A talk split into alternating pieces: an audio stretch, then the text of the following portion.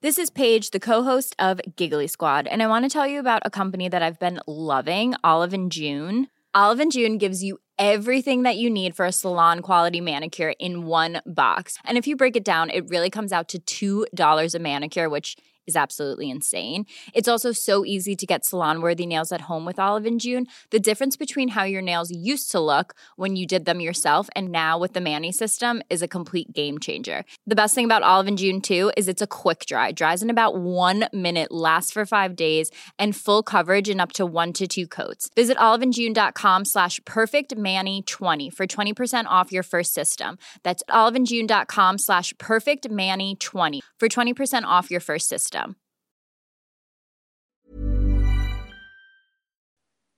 Hola, soy Mar Vaquero, ingeniera de control de la misión Cassini. Y si te gusta la ciencia, te recomiendo escuchar Coffee Break para estar a la última.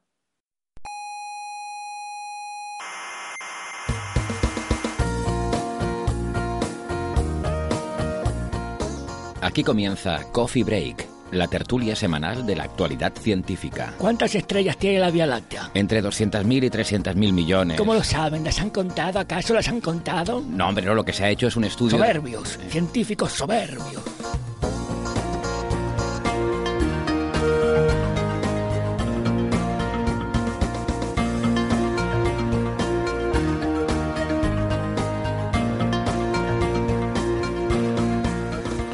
Saludos terrícolas cientófilos, sean bienvenidas a nuestra casa, que es la suya, para compartir un ratito de conversación sobre ese maravilloso invento tan genuinamente humano que es la ciencia. Hoy vamos a hablar sobre todo de cosmología, de las tensiones en las medidas de la constante de Hubble y de las diferentes teorías que, que hay para explicar cómo y por qué nació el universo. Nos vamos a centrar en este caso no en el modelo estándar, que lo hemos tratado eh, abundantemente en otras ocasiones, sino que vamos a, analizar eh, con un poquito más de detalle algunas de esas alternativas que existen, que no tienen tanta aceptación entre los expertos, que mayoritariamente se inclinan más por el, por el modelo estándar, pero que son teorías que tampoco están completamente descartadas. Y, y también hablaremos de otras cosas, claro que sí. Por ejemplo, de por qué en el cosmos parece que todo está dando vueltas, e incluso un poquito también eh, hasta de Juego de Tronos.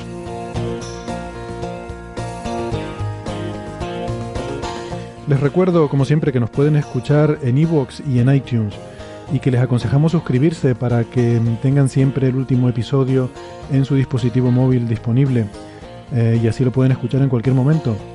Eh, cualquier duda que tengan sobre cómo se pueden suscribir o cómo pueden contactarnos, toda la información la tienen en nuestra página web que es señalirruido.com. Repito, señalirruido con ñ.com.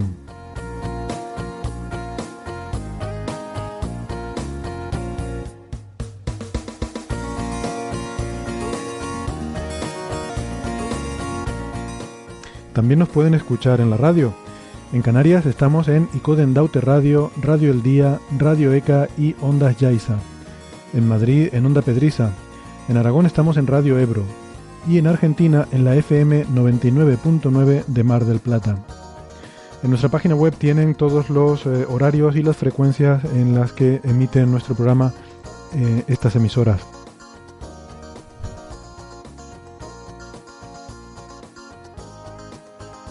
Bueno, y hoy para hablar conmigo de todos estos asuntos, aquí en el Instituto de Astrofísica Canarias, le doy de nuevo la bienvenida a Marcos Pellejero, investigador de aquí del IAC. Hola Marcos. Hola Héctor, gracias por invitarme. Bien, encantados de tenerte de vuelta. Hoy no hay Journal Club, así que No. por eso tenemos el lujo de contar contigo hoy.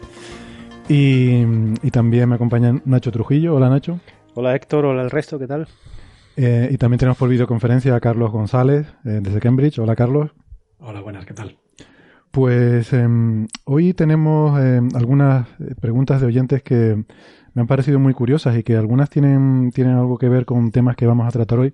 Así que si les parece, vamos a empezar por nuestra, nuestra sección favorita y vamos a empezar con las señales de los oyentes. Les recuerdo que nos pueden eh, enviar sus audio preguntas al correo eh, oyentes arroba señalirruido.com. No dejen de hacerlo que nos resulta muy divertido. Aquí comienza Señales, de los oyentes.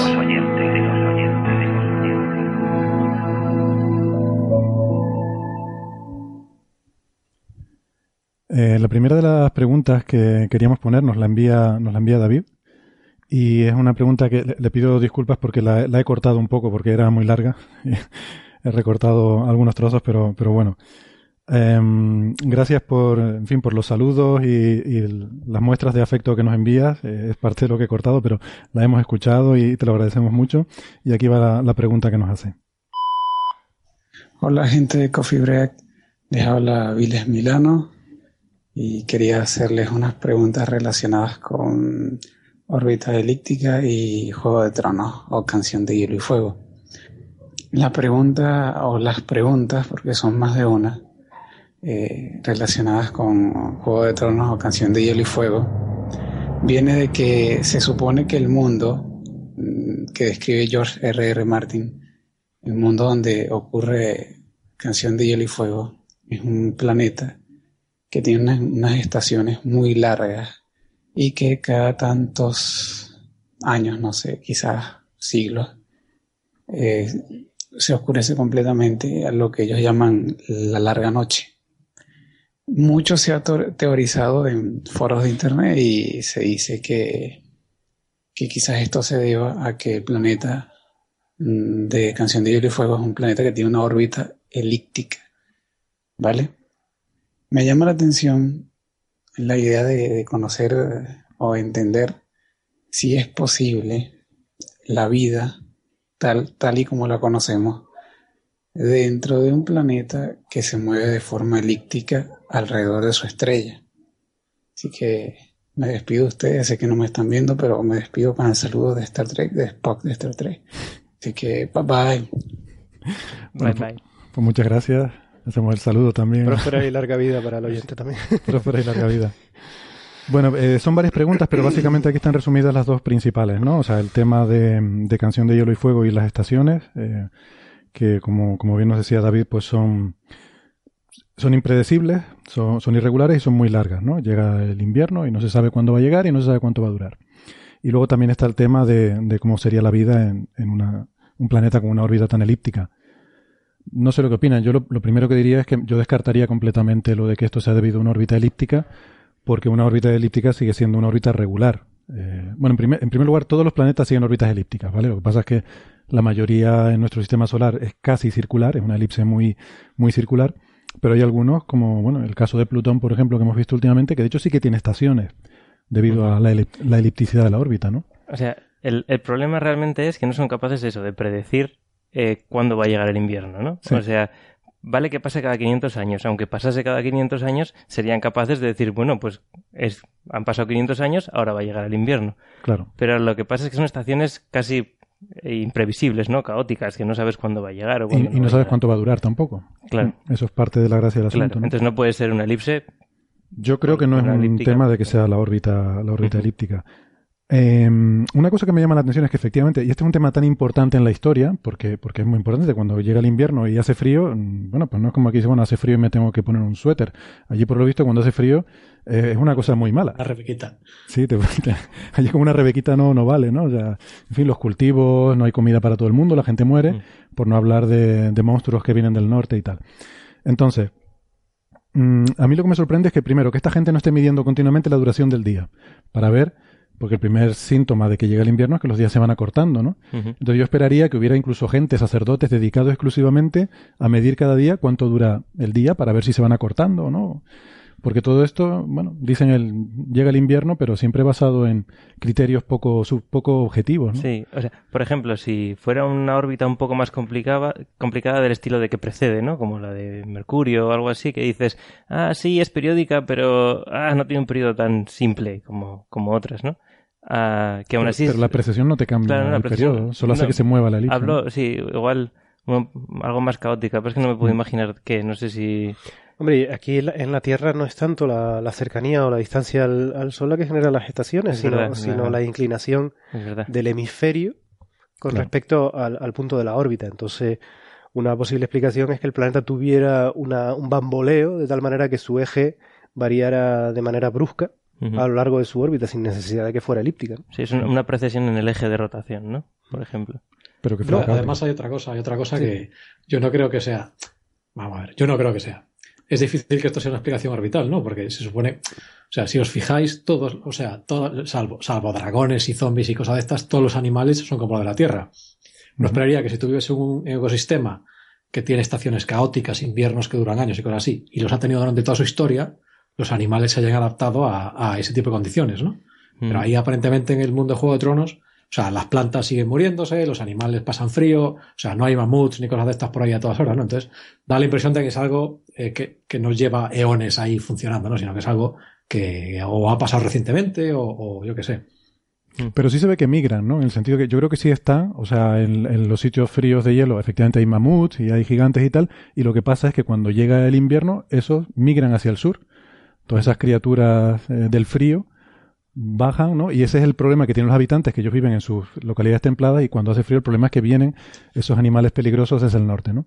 A lo mejor lo que puede ser es que tengas, tengas un planeta que está, o sea, como estos sistemas que están, están eh, locked, o sea, eh, ¿cómo se dice en castellano? Sí, acoplado Eh, gravitatoriamente. Acoplado gravitatoriamente, pero no del todo, ¿no? Entonces tienes una zona, digamos que el, el continente Juego de Tronos está justo en el borde de la zona en la que pasas de la oscuridad a la noche, pero claro, eso, no, eso se- seguirías, no tendrías días. Mm. Claro, si cambias un poco el ángulo de justo esa zona, pasas del invierno al verano, ¿no? Sí. Pero igualmente no, no tendrías días, porque Yo creo que tendría que ser, eh, si fuera lo del eje que, que, que cambia, tendría que tener una influencia externa, porque por sí mismo el eje de rotación eh, en un sistema aislado no, no te puede cambiar. Tendría que haber alguna, algún perturbador gravitatorio, a lo mejor otro planeta, a lo mejor un problema de tres cuerpos, ¿no? Hablamos el otro día que aquello es, es inestable no hasta el punto de desestabilizar la órbita, pero a lo mejor sí que le perturba el eje de rotación, por alguna Como razón. hablábamos en, en otro programa, ¿no? Eh, a lo mejor es que tienen un Nibiru allí. A lo mejor tiene un Nibiru y le, perturba. planeta ¿no? de tipo Nibiru que entra en Claro. el sistema. ta- también lo verías en el cielo, claramente, ¿no? O sea, si tú tienes un planeta suficientemente grande como para que te afecte el eje de la Tierra, o tiene que estar súper cerca, o tiene que ser una cosa bestial, o sea, que habría otra luna en el cielo, cosas así, ¿no? Sí. de modo- o, o nunca nos hemos planteado si el, el planeta de Juego de Tronos no es un planeta sino una luna. De un, Sí, de un planeta más grande. planeta, pero se vería, ¿no? Entonces, Vería. yo, hay una cosa sobre esto del eje de rotación, que quizás es la explicación más, más probable y tal. Yo, eh, el libro no lo he leído, ¿no? Pero la serie, eh, y además sí que me he fijado a veces, no se ve la luna en ningún momento. O sea, no se ve si en ese planeta hay una luna. Porque eh, una de estas cosas que la verdad es que ahora voy a hablar sin, sin rigor ni datos, pero me suena haber oído que una de las cosas, de las influencias positivas que ha tenido la luna sobre la Tierra es estabilizar su eje de rotación. Entonces yo no sé si este planeta a lo mejor no tiene una luna, no tiene ese mecanismo de estabilización y, y puede que tenga esas inestabilidades.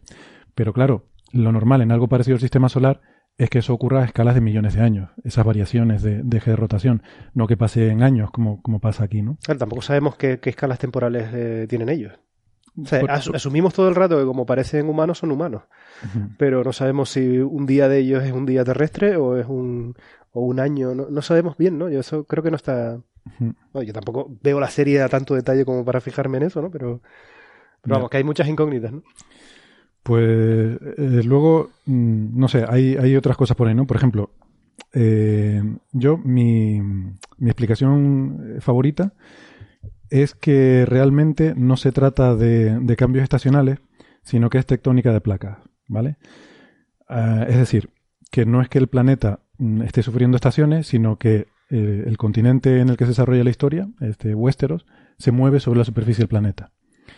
Y además, bueno, lo estábamos comentando antes fuera de micro, a mí me llama la atención una cosa, cuando ves el, mapa de, de- del continente, ¿no? El mapa del mundo de Juego de Tronos es un mapa cuadriculado, quiero decir, no se parece a una proyección, cuando tú miras un mapa mundi, tú ves que eso es una proyección de algo esférico eh, a algo rectangular. Cuando haces eso se distorsiona, el, el ecuador se reproduce con buena fidelidad, pero los polos, las latitudes altas se van distorsionando por un efecto geométrico. Entonces, tú eso eh, a ojo lo percibes. O sea, probablemente podría ser un estudio estadístico, viendo los ángulos, viendo las, eh, escalas espaciales de las estructuras, y, a lo mejor verías que a medida que va subiendo en latitud, pues va cambiando esa distribución estadística. Pero ojo se ve. Entonces tú ves un planiferio de la Tierra y te das cuenta que cerca de los polos están más distorsionadas las cosas, ¿no? En el mapa de Juego de Tronos no. Eh, todo parece como si fuera una proyección rectangular, como si no hubiera una forma esférica de- del planeta. Pero de todos modos, es- es- creo que, si no recuerdo mal, el mapa es, es, eh, obviamente un zoom a algún sitio. Bueno, pues eso es lo que Porque digo. los bordes no, los bordes son. No, si no recuerdo, son como rectos, ¿no? Eh, Como, es como si estuvieras viendo solo una parte del, del planeta, porque no es. O sea, lo normal no sería que la parte donde, donde vienen. ¿Cómo se llama? La parte de los dragones, esa parte de. Lo que quedaría en la zona este, ¿no? La El zona este, sí. El este Eso termina en una, ¿no? en, una, en una línea recta. Sí. Yo entiendo eso, entonces que es una pequeña parte del planeta, eh, suficientemente pequeña como para que sea casi plana, y entonces eso significa que por tectónica de placas, eh, a lo mejor ahí sí que puede haber una tectónica de placas que sea caótica, y eso mueve ligeramente hacia el norte y hacia el sur del continente, y produce esos cambios estacionales. yo no sé si, si, si en algún momento dan las escalas de lo que se ve, pero por la, lo que comentábamos antes, fuera de micrófono también, parece que estamos hablando de escalas de como muchos centenares de kilómetros, miles de kilómetros a lo sumo, porque tienen una tecnología medieval y son capaces de moverse en ese mundo en cuestiones de días, máximo semanas, ¿no? Entonces, no parece que con ese tipo de tecnología pudieran hacer un recorrido muy grande. En ese sentido, yo, yo la, imprime- la impresión que tengo cuando veo el mapa de Juego de Tronos es que estoy viendo Inglaterra. Ujú. Parece Sí. Inglaterra y, a la- y al este estoy viendo la costa europea.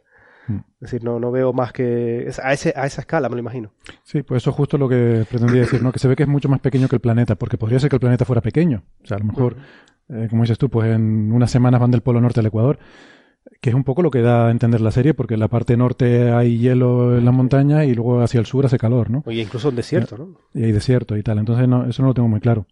Pero la, la geometría, de hecho, recuerdo que me pasaba lo mismo con eh, las historias de Tolkien, El Señor de los Anillos, el mapa es también así como muy, muy cartesiano. Sí. Y eso me llamó la atención desde el principio. Digo, esto está mal. Hasta que luego ya, mucho más tarde, profundizando más sobre el tema, resulta que la, la Tierra Media, la Tierra de Tolkien es plana. O sea, Ah. él, él lo, lo describe, o sea, cuando habla de la génesis del mundo y tal, inicialmente la Tierra es plana. O sea, que tiene sentido que el mapa del mundo sea así, mm, como... Sí, yo siempre, yo siempre pensé que hay más allá de Mordor, ¿no? Imagínate Sí. que no encuentran el monte del destino porque son ciegos o lo que sea y siguen andando. ¿A dónde Mm. habrían llegado? Siempre, siempre me he preguntado eso también. Pero Sí. bueno, es una tontería, ¿no? Pues llegarían al borde del mundo. Llegarían al borde del mundo. Eh, luego, luego, poco más tarde, en la época del Señor de los Anillos, dice que hubo un gran cataclismo y es cuando la Tierra se volvió esférica. Y Aumentó- no, recuerdo la las gravedad causas. del sistema. No, ahí son los dioses directamente. Lo bueno que tiene es que, bueno, hay, hay dioses y, y hacen las cosas, ¿no? Entonces puedes. Yo creo que lo más misterioso es la pregunta en sí misma, cómo hay gente que sabiendo que se trata de un producto de fantasía, llegan a, a tener grandes discusiones sobre... A mí me gusta, la verdad que, eh, o sea, que el hecho de que te permita, es, es lo que me gusta de la ciencia ficción buena, e incluso algunos relatos de fantasía que te permiten preguntarte cosas.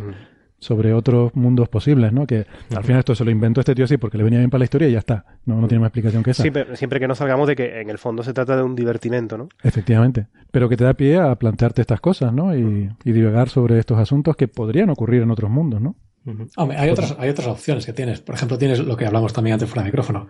Si es una estrella, es una estrella, puede ser una estrella variable. Por ejemplo, tienes estas que son las variables, mira, que tienen periodos de, de años, ¿no? Un par de años, dos o tres años, cinco años, cosas así, ¿no? Y tienen variaciones de brillo bestiales. Pues son, son estrellas que están pulsando. Entonces, cuando las tienes en, en- en- engrandecidas, pues eh, emiten mucha luz y cuando se contraen emiten un poco menos, ¿no? Entonces, estas son estrellas que varían, pues a lo mejor seis magnitudes, pueden llegar a tener seis o siete magnitudes de, de pico a valle, ¿no? Seis magnitudes, bueno, pero eso es Sí, sí. tremendo. Eso seguramente eso es mucho más de lo que este planeta está Seis soportando. magnitudes es No- casi un factor 300, ¿no? ¿No freiría todas esas formas de vida? Bueno, depende de la atmósfera. O las también. congelaría, o sea, es un factor 300, como dice Nacho, en, Sí. de, de brillo, ¿no? y Entonces, sería a lo mejor, caótico, sería sí. también impredecible. Por, por otro lado, son, suelen ser más frías que, que el Sol, ¿no? O sea, son estrellas un poquito más frías. Sí, pero el rango de variabilidad es muy grande. Sí, sí. Entonces, eso, por ejemplo, pero bueno, puedes tener una estrella, una, una estrella que no sea tan extrema. Sí, a lo mejor puedes tener un una que sea tres magnitudes, una cosa así, ¿no? Sí, alguna que sea solo un, que tenga solo un poquito de esa pulsación, ¿no? No mucho. Pero y son y son eh, caóticas estas variaciones. Son regulares, pero el periodo es no, no tiene un periodo muy fijo, ¿no? Mm. Y si el periodo es suficientemente largo, igual no han evolucionado o no tienen, no sé, bibliotecas suficientemente antiguas como para saber predecir cuándo es el siguiente No, invierno. pues, luego hay otra cosa interesante. Si, si no es del todo regular, puede ser que el acoplamiento luego con el clima planetario Mm. dé lugar a un a, a que el resultado final sea caótico, ¿no? Porque el, eh, Mm. un planeta tiene mucha inercia térmica, ¿no? O sea, si O- tú- Otra opción que tienes, por ejemplo, es imagínate que tienes una estrella, es una estrella binaria, Mm. pero uno de lo- una de las componentes es una cosa que no brilla, ¿no? Imagínate que tienes una estrella en torno a una estrella de neutrones, entonces, claro, tienes ya un problema de tres cuerpos con lo- y, y tu planeta que está girando alrededor de una de las dos estrellas. Entonces, claro, ya la cosa se complica de tal manera que probablemente puedas encontrar combinaciones que te, que te, Sí, lo que pasa es que hay un problema tan complejo, me da la impresión de que sería inestable ese planeta y que probablemente no habría durado suficiente para producir vida y... Pero a lo mejor es inestable en, en, en millones de años, ¿no? Sí, yo qué sé. Claro, pero a lo mejor no habría evolucionado ahí la vida suficiente para llegar a ser humanos y dragones y caballos, ¿no? A ver, habría que ver si hay registros históricos de la supernova que generó el... el... A lo mejor son descendientes de unos extraterrestres. Que, Insisto en que la teoría de Nibiru eh, coge fuerza. En coge este fuerza para Juego de Tronos, ¿no? Para Juego de Tronos. Eh, pues está bien, una solución de fantasía para un problema de fantasía. Sería perfectamente, ¿no? Es como lo que hablan de la homeopatía Sería y tal, ¿no? Para un remedio imaginario para enfermedades imaginarias, ¿no? Pues- Muy bien. Bueno, pasamos a la siguiente pregunta. Teníamos, tenemos otra que nos envía Javier González eh, sobre las ondas gravitacionales y el Sol. Vamos a, vamos a escuchar. Hola familia. Eh, tengo una pregunta que me- no me deja dormir desde hace tiempo. Eh, ¿Qué pasaría si de golpe desapareciera el Sol del sistema solar? ¿Esto generaría una onda gravitacional? Los planetas me imagino que saldrían volando, pero la verdad es que eso me parece hasta divertido.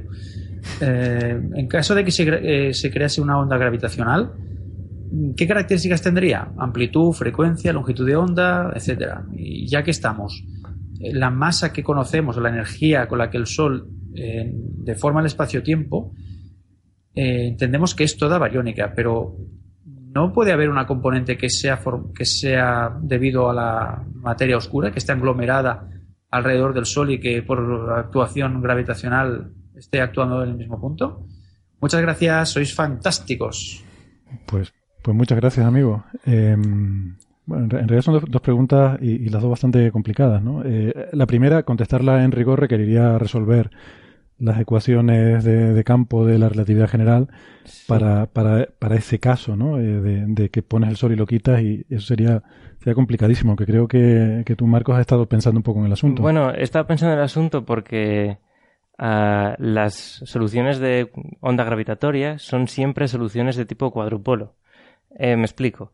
Ah, para, para soluciones de, tipo cuadrupolo necesitas ah, cierto grado de asimetría. Es decir, eh, ¿qué objetos pueden producir ondas gravitatorias? Pues obviamente ah, dos estrellas que rotan una en torno a la otra siempre y cuando sean de masas similares. ¿Por qué? Porque no puede ser que puedas aproximar como una prácticamente fija y la otra su alrededor. Eh, otros sistemas que pueden generar ondas gravitatorias es, por supuesto, pues si tuvieras un planeta totalmente deformado por una montaña enorme, por ejemplo, eso generaría, eso podría generar ah, soluciones de tipo onda gravitatoria. El caso O del sea, lo, Sol... lo que estás diciendo entonces, Sí. a ver si, a ver si te Sí. estoy entendiendo bien, Sí, es que necesitas algo que no sea simétrico, que no tenga simetría esférica. Exacto. O sea, No, una no cosa- puede tener simetría esférica. Si tiene simetría esférica, ahí no hay ondas Ahí gravitacionales. no hay ondas gravitatorias. Entonces, en el caso del Sol, el Sol no es exactamente esférico, pero es muy aproximadamente esférico. Es, es prácticamente una esfera perfecta. Entonces, si desapareciese, las ondas gravitatorias. Bueno, de hecho, las ondas gravitatorias que genera ahora mismo. Simplemente son- por estar rotando. Simplemente por estar rotando son muy, son muy bajas. Y si, y si des- desapareciese, habría que ver cómo desaparece. Si desaparece colapsando completamente, de forma completamente esférica, es decir, generando un agujero negro, por ejemplo, imagínate que tiene mucha más masa de la que realmente tiene y de repente, ¡pa! y- implosiona y se convierte en un agujero negro. Eso, si lo haces de forma totalmente ideal, ah, tiene todo simetría esférica y no genera ondas gravitatorias. Si lo haces desaparecer a cachos, por ejemplo, lo vas, vas cogiendo cachos, le tiras un- una piedra enorme y lo destruyes, eso sí tiene, eso, eso sí, bueno, si le vas cogiendo pedazos importantes del Sol, ah, eso sí que tendría una, una, eh, asi- una simetría y podría generar ah, ondas gravitatorias ah, por los objetos que van saliendo, ¿no? En, en- y van orbitando unos con otros. No sé, es que depende de cómo desaparezca el sol, claro, Claro. Es que no. Si lo quitas, si tú a mano lo quitas, es decir, viene una especie de, yo qué sé, la mano negra, ¿no? Que lleva la economía también de este país y decide, pues va a quitar el sol. pues que quita el sol y de repente desaparece. Eso parece bastante simétrico porque se está y de repente no está. Y era esférico antes y sigue siendo simetría esférica ahora. Sí. Por lo tanto, no no generaría, yo creo que radiación gravitatoria. Vale. Entonces, no sé, si igual si se puede aclarar un poco mejor la pregunta, puedo responder. Ya, ya, ya. No, no, pero vamos. Bueno, yo- a priori, con la, la imagen mental que uno tiene, que es simplemente que lo haces desaparecer de manera instantánea o algo así. En la, respuesta, no. la respuesta es no. La respuesta sería no. Sí. exacto. Y en cualquier caso, eh, esas asimetrías de las que tú hablas y que, que ahora mismo, o sea, en cualquier caso, una masa como la del Sol, eh, hagas lo que hagas, va a generar eh, una amplitud de ondas pequeñísima, ¿no? Pequeñísimas, en sí. cualquier caso. O o sea, sea que- En principio, ahora las está generando porque las pequeñas protuberancias que Mm. tiene hace que realmente no sea un sistema bueno, que- que perfectamente es achatado, esférico. es achatado por los polos. Eso, eh, bueno, que se ha achatado por los polos aún sigue teniendo grado de simetría y tendría que mirar un poco más Sí. finamente si, pues si tiene simetría cuadrupolar cuadrupolar. No que es ser, bipolar, sí. es cuadrupolar. Es que claro, es, es, es un poco más. O sea que ni siquiera por eso. entonces, entonces por, por ese yo creo que no. Pero, pero aún así tiene más asimetrías que nosotros pues o no captamos o simplemente por el hecho de que pueden estar ahí estarán. Mm. Ah, entonces, eh, pues es probable que ahora mismo esté generando gra- ondas gravitatorias, pero de una amplitud tan pequeñísima Sí. que claro que imposibles de medir ni nada. Vale. Muy bien. Después hablado de la materia oscura también, una cosa Ah, interesante. sí, es verdad. Sí, sí, luego hacía la otra pregunta sobre la materia oscura. Eh, entonces, mm, bueno, no lo sé, ustedes saben más de materia oscura Bueno, que yo. eh, yo hasta donde entiendo, eh, en el sistema solar, que- está también supuestamente dentro de- del flujo, digamos, Del halo. De... sí, el halo de materia oscura, evidentemente donde más partículas de materia oscura se concentrarán es en, hacia el Sol, hacia el centro del Sol, de hecho. Incluso, si no recuerdo mal, ha habido experimentos de física solar para ver si algún tipo de reacción nuclear o lo que sea podría verse afectada por la presencia de materia oscura. Pero estamos hablando, la materia oscura tal como la entendemos ahora es algo que apenas interacciona con, con el material, digamos, ordinario, de tal forma que a- tampoco apenas afecta a, la- a las reacciones nucleares en, en el Sol. Entonces Mm. la respuesta, es- la respuesta corta, creo, a, a la, a la pregunta que él dice es sí, probablemente si uno quisiera buscar partículas de materia oscura, enfocaría hacia, hacia el Sol, pero como la única manera que tenemos por ahora de detectarlo eh, es eh, vía gravitación. Pues no, no, no vemos no vemos ninguna anomalía. Fíjate que si no interactúa, si realmente no interactúa con nada, si hacemos esa hipótesis, no tendría por qué haber más dentro del Sol que fuera, porque simplemente pasaría, es cierto que el Sol la- las atraería más, pero esas partículas simplemente pasarían, o sea, si, si viene de aquí, pasa por el centro del Sol y sale por el otro lado hasta... No, pero el Depende de Sol- la velocidad, ¿no? De que lleve, que lleve esa partícula. Pero como se supone, dentro del modelo estándar, después hablamos de cosmología alternativa, pero con, con el modelo cosmológico que creemos, con partículas de materia oscura que son pesadas, el Sol serviría como un pozo de gravitatorio que atraería más en media a estas partículas de materia oscura que, por Sí, ejemplo, lo que hace que, la que las atraería, pero si no, si no se retienen ahí, si, si no hay ninguna razón para que se retengan Ah, no. ahí, alguna viscosidad o lo que sea, pasan a través totalmente y, Sí, no, en y no va a haber más densidad. En promedio hay más densidad de materia oscura allí, hacia el Sol. Yo, yo creo que solo hay más densidad si, si hay alguna interacción. Si no hubiera interacción, no, No. creo que haya más. Pero No, porque es un pozo, es un pozo gravitatorio, por lo tanto atrae más masa. Sí, pero... creo, creo que lo que dice. Nacho es, imagínate que la materia oscura está hecha por partículas, ¿no? Sí. Y cada partícula tiene una velocidad de su padre y de su madre, la que sea. Mm. Todas aquellas que tengan velocidad suficiente como para quedar enganchadas en el pozo gravitatorio del Sol, quedarán eh, enganchadas por el pozo gravitatorio del, del Sol. Y aquellas que no, no, porque no van a interaccionar con nada y ya está. Entonces, pues Estamos el Sol al tener más masa, Sí. tiene, tiene un rango de velocidades más alto que puede ir cogiendo, ¿no? En ese sentido. Estamos Pero- hablando de velocidades que son, si no recuerdo mal, de kilómetros por segundo o menos. Es decir, que, que están dentro de- del rango que, que el potencial gravitatorio del Sol podría atrapar. ¿no? Sí, pero lo que, o sea, yo lo que veo es lo siguiente. Imagínate un- una partícula que no interactúa con nada, ¿vale? Imagínate esta parada. Tú tienes el Sol aquí en este sitio y aquí lejos, en Plutón, hay una partícula de materia oscura, ¿vale? Se va a sentir atraída por el Sol. Va a ir acelerando hacia el Sol, va a coger velocidad hacia el Sol. Cuando llegue al Sol lo va a atravesar de parte a parte y va a seguir para el otro lado hasta el otro lado de la órbita de, Sí, de sí. Plutón otra vez. Se- No se va a quedar en el Sol. Sí, sí, sí, es verdad. De hecho, donde más tiempo va a pasar es donde se mueve más despacio, que será en la órbita de Plutón. Sí. Por el Sol pasará disparada a toda leche, pasará muy poquito, muy poquito tiempo en el Sol, ¿no? Y de hecho, recuerdo, había un trabajo hace poco de alguien que decía que el sitio bueno para buscar materia oscura serían las colas que forman los planetas, por supuesto el Sol, pero las masas, eh, al pasar por un mar de materia oscura, la, la perturban, eh, no se queda dentro del planeta, pero en la cola que queda detrás hay unas interferencias de, de zonas con más y con menos, ¿no? Forman franjas de interferencias Sí, detrás sí, sí. y que en esas eh, O sea, hay un punto que eh, a una distancia que depende de la masa del planeta, donde sería óptimo eh, buscar la, la, cantidad de materia oscura, pero que bueno, que eso luego se, se diluye otra vez porque esas partículas se difunden otra vez, ¿no? Como en un fluido, ¿no? Como, Como si atravesara un fluido, generas una onda y luego vuelve otra vez al... Además, ¿cuál es el tamaño relativo de las partículas con respecto al Sol? El tamaño relativo, no, estamos hablando de partículas de, de, de partículas atómicas. Sí, sí, claro. Es que claro, si habla, solo puedes hablar de tamaño si tiene una sección eficaz, ¿no? Si dices que no interactúan es como si tuvieran tamaño cero, no tendría, no tendría claro, tamaño. No, no, uno de los, uno de los, eh, bueno, no sé si parámetros libres, pero uno de los ingredientes del, del modelo estándar no es como la, la clamping, como el, el apelotonamiento de la materia oscura. Sí. sí. Es que eso, claro, por eso digo, ¿no? Que depende de cuánta capacidad tenga de interactuar y de pegarse y de, y de tal. O sea, si, por eso decía, si no tiene ninguna interacción, entonces sería totalmente transparente y es el caso extremo en el que yo digo que no, no se acumularía en el sol. Según vaya teniendo más y más mmm, viscosidad o más, uh -huh. según sea más pegajosa, pues cuanto más pegajosa sea, más tendrás dentro sí, del sol. Sí, ¿no? pero probablemente el límite superior es a lo pegajosa que puede ser. Claro, no sabemos. No, no podría no interactuar para nada, perfectamente. Sí. Vale. Pues nada, otra, está bien, otra pregunta que ha dado bastante, ha dado bastante de sí.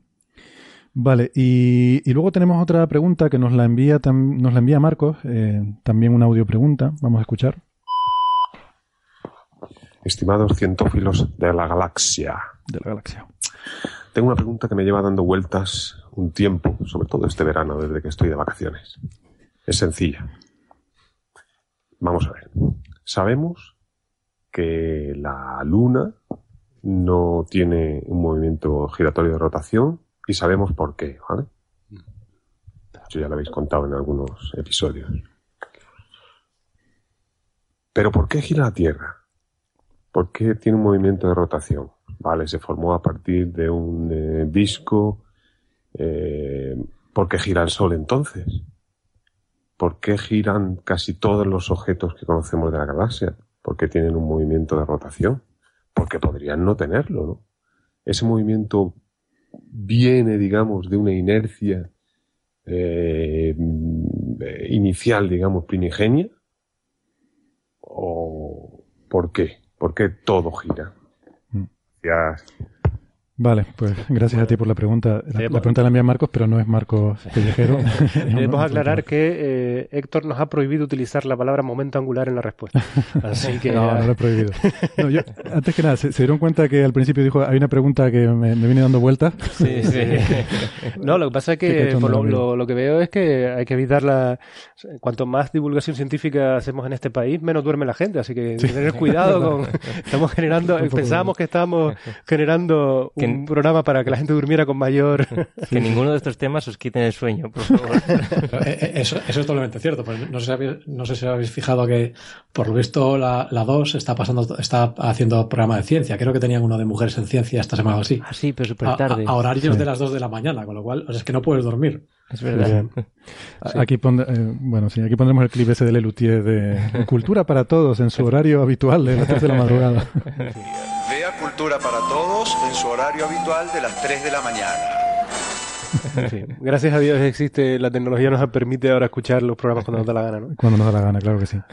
Bueno. Bueno, la pregunta, yo primero hay que hacer una declaración importante, ¿no? Eh, la luna sí rota. Sí. Eh, uh -huh. Dice que no rota, mmm, creo que por lo que hemos comentado a veces, de que nos está siempre dando la misma cara, ¿no? Está acoplada gravitatoriamente. Pero, pero la luna sí que rota. Lo que pasa es que su rotación sobre sí misma está sincronizada con su movimiento orbital. De forma que eh, tarda lo mismo en dar la vuelta alrededor de la Tierra que en girar sobre sí misma, ¿no? De manera que siempre nos da la misma cara. O sea, eso es importante aclararlo. O sea, que hasta la Luna, que él ponía como, bueno, un ejemplo de algunas cosas que, que no, no, la Luna también rota, todo rota. Después tiene una, una derivada muy importante y es que la, el, el giro, la rotación, es de las cosas más fastidiadas en física. Porque uno podría decir, bueno, ¿qué es eso de que rota? Que rota es relativo. Pero las rotaciones no son cosas relativas, porque mientras que la relatividad especial relativiza el. Bueno, desde la relatividad de Galileo no se relativiza el movimiento, las traslaciones espaciales, y todo eso depende al final del observador, la, las rotaciones no. Y eso es el famoso. Está relacionado con cosas tan profundas como el principio de Mach, uh -huh. o, o, el, o, lo que decía el ejemplo del cubo giratorio de agua de Newton, que cómo distinguir si alguien rota sobre un cubo de agua o si bien es el cubo de agua el que está rotando en sí mismo, es mirando la superficie del cubo, ¿no? Es decir, que lo de la rotación es cuidado porque es algo, es algo de tipo fundamental. ¿no?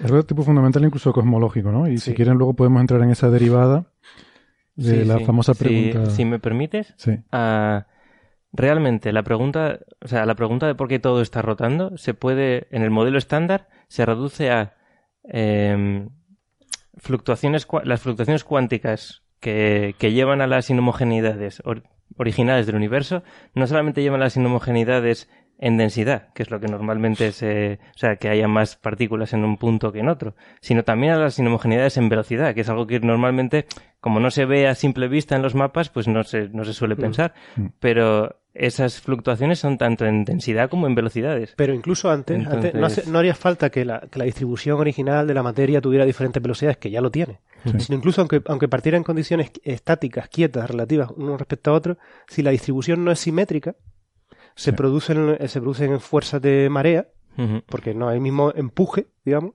y eso haría que comenzara una distribución de velocidades no simétricas. Entonces, eh, no es necesario que, que las dos cosas se den a la vez. sí, sí. Pero es curioso porque en... O sea, me acabo de dar cuenta, ¿eh? Pero en la estructura a gran escala, que es en lo que trabajo yo, y es una vergüenza que me acabo de dar cuenta, ah, eh, se forman estas estructuras de tipo eh, planar, filamentos y nodos, ¿no? Y la forma más simple de pensarlo es porque, bueno, como no es simétrico, sino que tienes fuerzas de marea que te llevan hacia unos sitios u otros, primero, o sea, si- siempre tienes una dirección privilegiada en la que hay más masa y eso colapsa primero en un plano. Eh, una vez tienes un plano, hay una dirección privilegiada donde, donde tienes más masa y colapsa en un filamento, ¿no? Eh, y después ya dentro del filamento tienes una dirección privilegiada y entonces colapsa en lo que es un nodo. Entonces, yo no lo había pensado, pero es, o sea, el universo en sí no tiene rotación. O sea, el universo como un todo, en principio, por las observaciones que hemos hecho, no está rotando.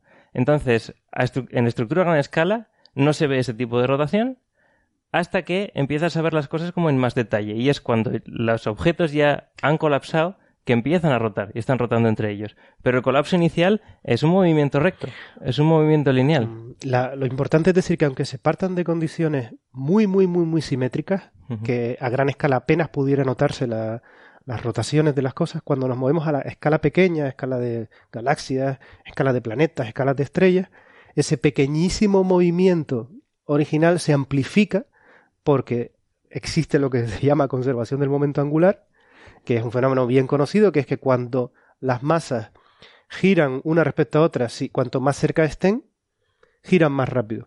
Por- es una ley de la física, es una ley de conservación, se llama conservación del momento angular.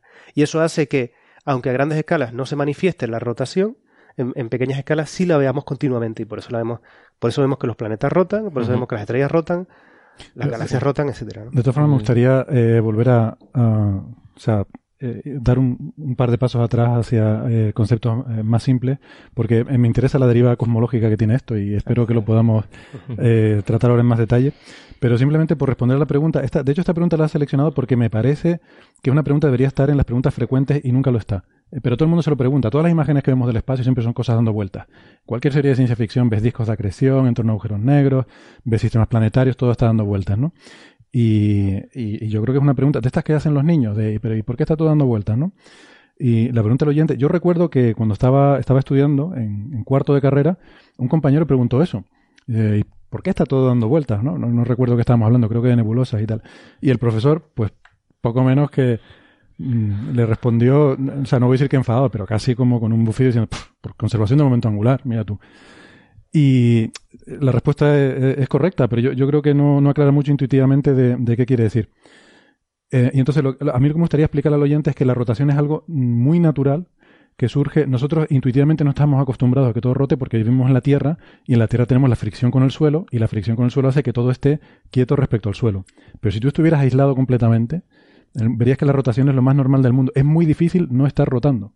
O sea, si tú sueltas a un astronauta en el espacio, si no tiene un retropropulsor o algo para estabilizarse, lo normal es que empiece a dar vueltas. O sea, o, bueno, no que empiece, sino que, que simplemente por el impulso, claro, el impulso que tiene, o le das el impulso exactamente en el centro de masa, o como le hayas dado en, si le has dado en una pierna, pues la pierna se va a ir hacia adelante y él va a empezar a dar vueltas, ¿no?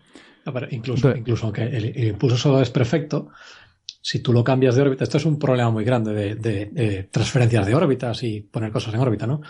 O sea, eh, los, los, satélites que están girando alrededor de la Tierra también conservan, tienen que conservar su momento angular con respecto a la Tierra. Es decir, digamos, la cantidad de giro que tienen con respecto al centro de la Tierra la tienen que conservar. Mm. Entonces, si tú coges un satélite y lo mueves un metro hacia afuera, digamos, su cantidad de giro, como ahora está un poquito más lejos, ha cambiado, con lo cual ese satélite va a empezar a girar sobre sí mismo para compensar el, el, el extra, el momento angular extra o eh, mayor o menor que ha ganado. Entonces, si tú, un, un, tú empujas un, un astronauta hacia afuera, el tío te, probablemente también empiece a girar sobre sí mismo para, para compensar, aunque lo, lo, empujes perfectamente sobre el centro y no tenga ningún, ningún momento asimétrico, ¿no? El tío va a empezar a girar. De hecho, uno de los grandes problemas de, bueno, uno de los problemas de cuando una nave típica del rollo de ciencia ficción, que una nave quiere aproximarse a un planeta o algo así, o sea, es deshacerse el momento angular de la nave para que se pueda, para que pueda aterrizar sobre el planeta bien y cosas así. Yo, para, para aclarar todos estos conceptos, eh, lo que haría es ilustrarlo pensando en dos partículas, ¿no? Imaginemos un universo en el que solo hay dos partículas. Y eh, lo que quiero eh, intentar ilustrar es que la gravedad, de forma natural, genera rotación. Y el universo está dominado por gravedad, con lo cual es normal que las cosas acaben rotando. Entonces, imaginemos una situación en la que no hay nada, el vacío absoluto, y tenemos dos partículas en ese vacío absoluto. Eh, ¿Qué es lo que pensamos intuitivamente que va a ocurrir? Pues yo pongo dos partículas que se atraen por su propia gravedad, se van a atraer en línea recta y van a chocar. Vale, hasta ahí perfecto, ahí no hay rotación. ¿Pero por qué? Porque las hemos puesto exactamente paradas. Están quietas de partida. Si están quietas de partida, van a caer eh, hacia el centro de, de las dos y van a chocar ahí. Pero ahora supongamos que tienen un poquito de velocidad, una respecto a la otra, en cualquier dirección que no sea la, dirección hacia ella. Pues ellas se van a atraer hacia ellas, pero como tenían un poco de velocidad, no van a ir hacia el centro a chocar en el centro, sino que mmm, van, a, van a pasar eh, cerca una de la otra, pero se van a seguir atrayendo, con lo cual cuando una pase, la otra la va a traer de vuelta hacia atrás y van a volver a dar vuelta hacia atrás y, y así, van a acabar en órbita una alrededor de la otra. Esto es muy difícil de explicar así en la radio. Yo he estado moviendo aquí las manos, pero eh, no creo que se, que se transmita eso a través de, de la radio. Pero he hecho un vídeo. De hecho, no, he buscado un vídeo porque digo, seguro que hay algún vídeo chulísimo en YouTube donde alguien explica esto. Y para mi sorpresa, no he sido capaz de encontrarlo. O sea, seguro que alguno tiene que haber, pero, pero no he sido capaz de encontrar un simple vídeo en el que se vean dos partículas atraídas por la gravedad y cómo empiezan a girar. Debo decir que Héctor ha progresado mucho. Ha pasado de, las, de hacer cuatro cuentas en un papel a ya hacer programas para. De los cálculos de servilleta. ah, estos son vídeos de servilleta. Vale. Esto es un vídeo de servilleta. De verdad, es muy cutre. Le, le digo a los es un vídeo muy cutre que lo he hecho ahí en cuatro líneas de programa de IDL, que es un, un programa de estos que usamos para normalmente se usa para hacer cosas más interesantes y más, y más complicadas. Yo lo he usado para hacer una chapuza muy rápida en la que se vean esos dos partículas que primero están paradas, se atraen y chocan, y en el otro caso tienen un poquito de velocidad, se atraen y se quedan dando vueltas. Entonces yo creo que eso es muy ilustrativo, lo, lo colgaremos, querido oyente eh, Javier. No, eh, perdón, Marcos. Lo colgaremos en el blog, en la entrada correspondiente a este episodio, o sea que puedes, puedes ir ahí al blog y, y ver este vídeo. De hecho, creo que es algo interesante y le voy a pedir aquí a ver si la gente de diseño gráfico pueden hacer un vídeo bien hecho en el que se ilustre esto, ¿no? Porque me parece que da una idea muy intuitiva de por qué cuando tú pones cosas que se atraen por la gravedad, pues acaban dando vueltas una en torno a la otra, ¿no? Al final es lo que están diciendo aquí, es conservación del momento angular.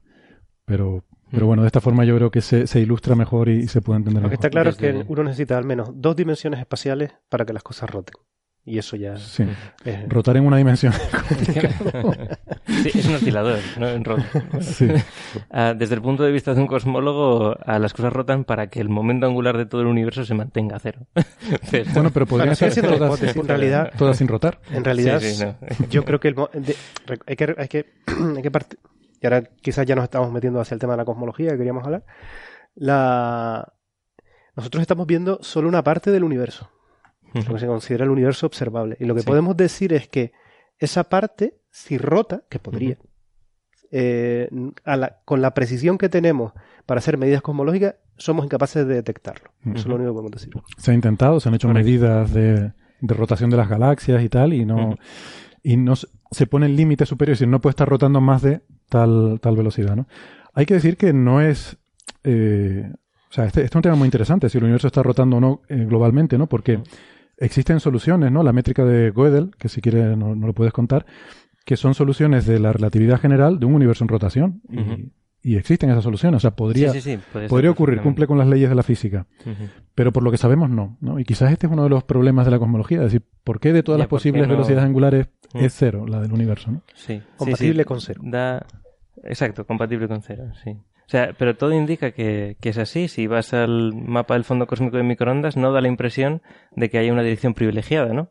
Que debería haber si rotas. O sea, cuando rotas en, en, en tres dimensiones, una rotación al fin y al cabo es, es siempre rotar en torno a una de esas dimensiones. Entonces, deberías encontrar que hay cierta predilección por el eje de rotación.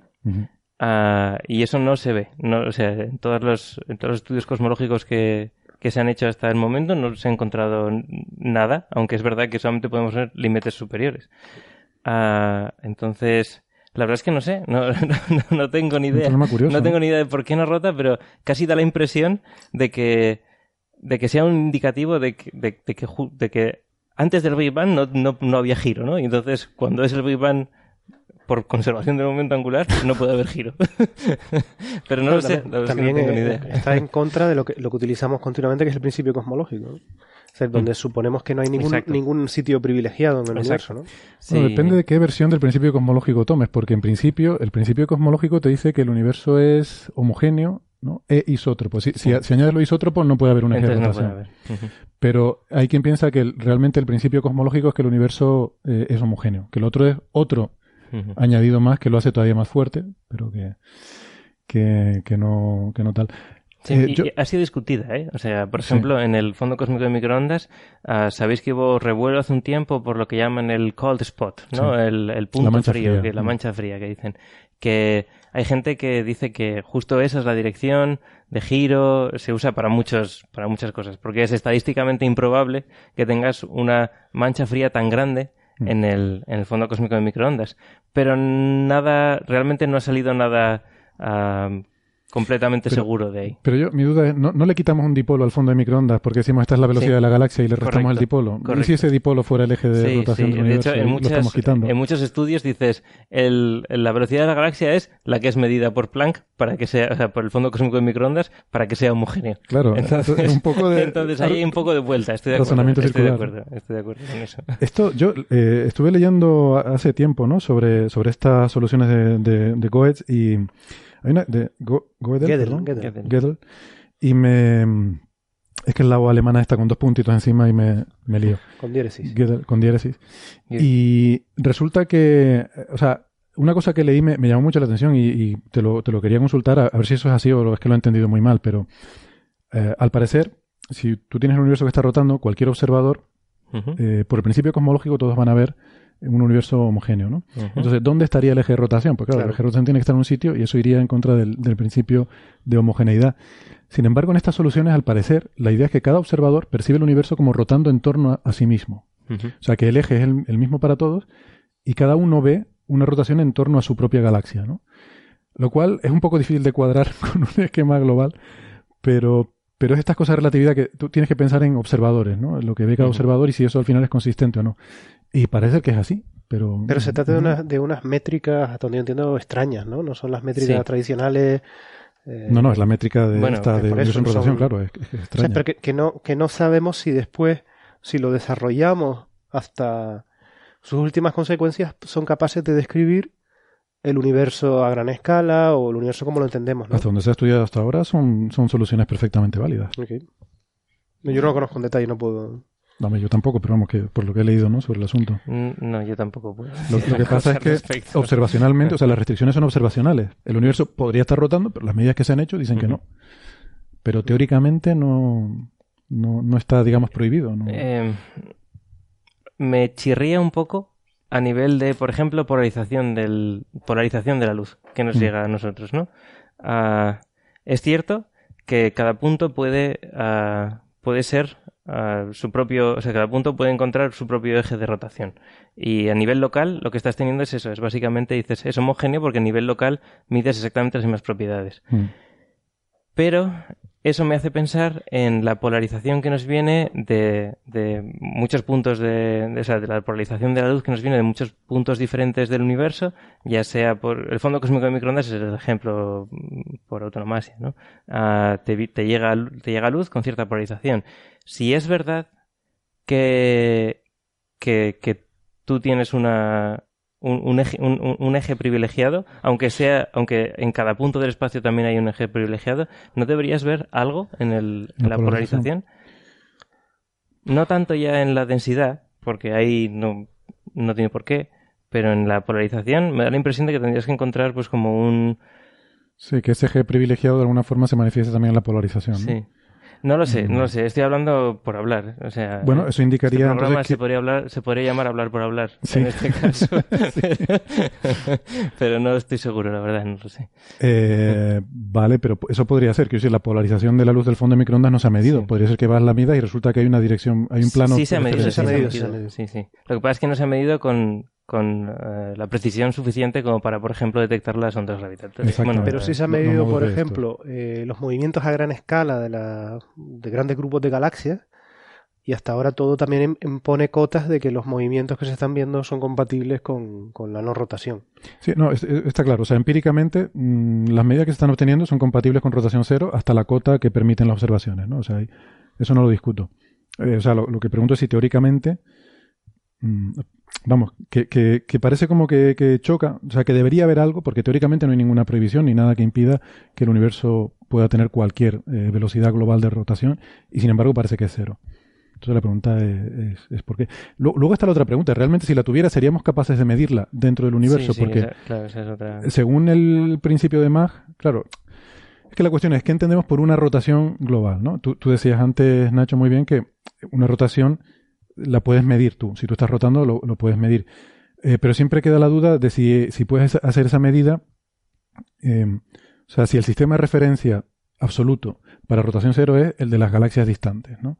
Que es lo que nos dice el principio de Mach. O sea, el sistema de referencia en el que no estás rotando es aquel en el cual las galaxias distantes no están rotando. ¿Vale? Esa es la. eh, ese es el, el- el sistema de referencia en el que no hay rotación. Ahora, si las galaxias distantes también están rotando, tú no tendrías forma de saber que estás rotando o no. Claro, si, te- si te giras a la misma velocidad que la... Pero de todos modos sí se producen efectos dinámicos. Y, por ejemplo, en la, en la Tierra, eh, la Tierra está achatada.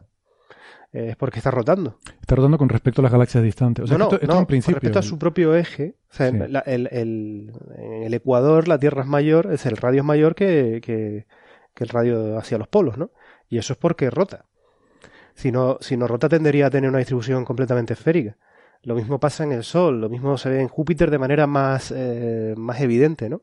Con lo tanto, la, rotación sí genera una, un- unos cambios físicos que se pueden medir en el propio sistema. Es decir, alguien que hubiera, sea, con la suficiente física, alguien que hubiera visto una imagen de Júpiter o hubiera medido las diferencias de radios de la Tierra en el Ecuador y, en, y hacia, hacia los polos, hubiera deducido que la Tierra rota, aunque no hubiera tenido estrellas de fondo Sí. o que no hubiera habido sol, lo que sea, ¿no? Sí, sí, yo, yo no estoy diciendo eso. Lo, lo que digo es que el, o sea, cuando se, cuando se construye la, la relatividad general, eh, uno de los problemas es definir eso, ¿no? ¿Cuál es el sistema de referencia en el cual tú no tienes rotación y tal? El principio de Mach es el que adoptó Einstein, que es el que dice que el sistema de referencia en el cual tú no sientes fuerza, en el cual la Tierra no está achatada, en el cual el cubo no, no se, el, agua no se va hacia los bordes, es aquel en el cual tú estás en reposo con respecto a las cosas distantes, ¿no? Em, pero no hay ninguna eh, ningún argumento empírico, no hay, no hay ninguna evidencia de, de que diga que eso. eh, Sí, sí, el problema aquí es, es que... No o sea, que, quiero decir que es un principio filosófico. Sí, el- sí, el no, lo entiendo. O sea, lo, lo entiendo porque, claro, lo que está rotando es el espacio-tiempo, no el. O sea, no objeto, no un objeto tal cual. Entonces, si el espacio-tiempo no genera fuerzas como tal, De- de inercia, la, sí. eh, de inercia, la fuerza centrípeta tampoco tiene por qué, por qué ser palpable, ¿no? No tiene por qué ser medible en ese sentido. Entonces, estoy de acuerdo, no lo sé.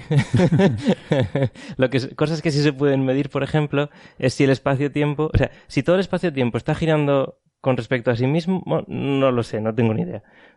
Probablemente no podríamos o sea, saberlo. tendría que pensarlo un poco mejor y ver si realmente es una métrica sencilla, fácil, o sea, si, si es muy compleja, no lo sé. Lo que sí se puede ver si está retorcida con respecto a sí misma. Es decir, si cada punto local ah, gira con respecto a sí mismo, ¿no? Este, un twist que, que, que Vale. tenga. O sea, si hay Y eso- variaciones de un punto a otro en esa Sí, y eso eh, da toda la impresión de que a nivel cosmológico no. Que eso no pasa. Que, que no tienes, o sea, que cada punto del espacio-tiempo no está enrollado, por así decirlo, no tiene, no es como un tornillo. Ujú. Ah, es muy interesante, es muy interesante ver además cómo ese tipo de perturbaciones de la métrica desaparecen conforme el universo se va expandiendo.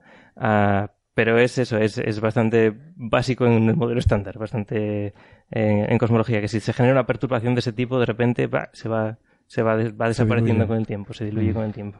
Vale. Pero bueno, es Se diluye por- por- eh, porque el universo se expande. porque el universo se va expandiendo, sí. Vale, sí. vale.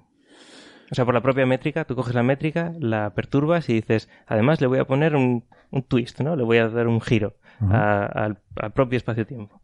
Y vas viendo cómo esos modos se te van, te van desapareciendo con el tiempo, por efecto de la expansión del universo. Bien, es, bien, bien. es- es curioso. Vale, Eh, pues la verdad que da, da bastante de sí todo, todo este asunto. Mm, si quieren vamos a pasar entonces a discutir eh, pues eh, estos temas de cosmología ¿no? que tenemos para hoy a raíz de las medidas del Dark Energy Survey, ¿no? que ha obtenido una serie de, de medidas de las densidades de energía oscura, materia oscura, etcétera, que concuerdan bastante bien con lo que nos da el modelo estándar, etcétera. Y, y hablábamos antes de, de esas tensiones de la constante, la constante de Hubble, o sea, esa tensión entre diferentes medidas. Eh, cuando hablamos de tensión, eh, estamos hablando de que diferentes medidas que se hacen eh, en diferentes ámbitos dan valores de la constante que son ligeramente diferentes, eh, pero que no son mm, estadísticamente significativos en el sentido que dentro del margen de error de cada uno no son más de, no sé, 5 sigmas. Tres. Eh, no son, La- están, están cerca de 3 Sí, sigmas, la, ¿no? Con lo tensión, cual- la tensión es 3 sigma. La tensión es 3 sigma, ¿no? Sí. En Más- física de partículas ni siquiera sería una detección. En física de partículas estaría todo bien. Estaría todo bien. Si sí. encaja dentro de 3 sigma, no, no hay problema.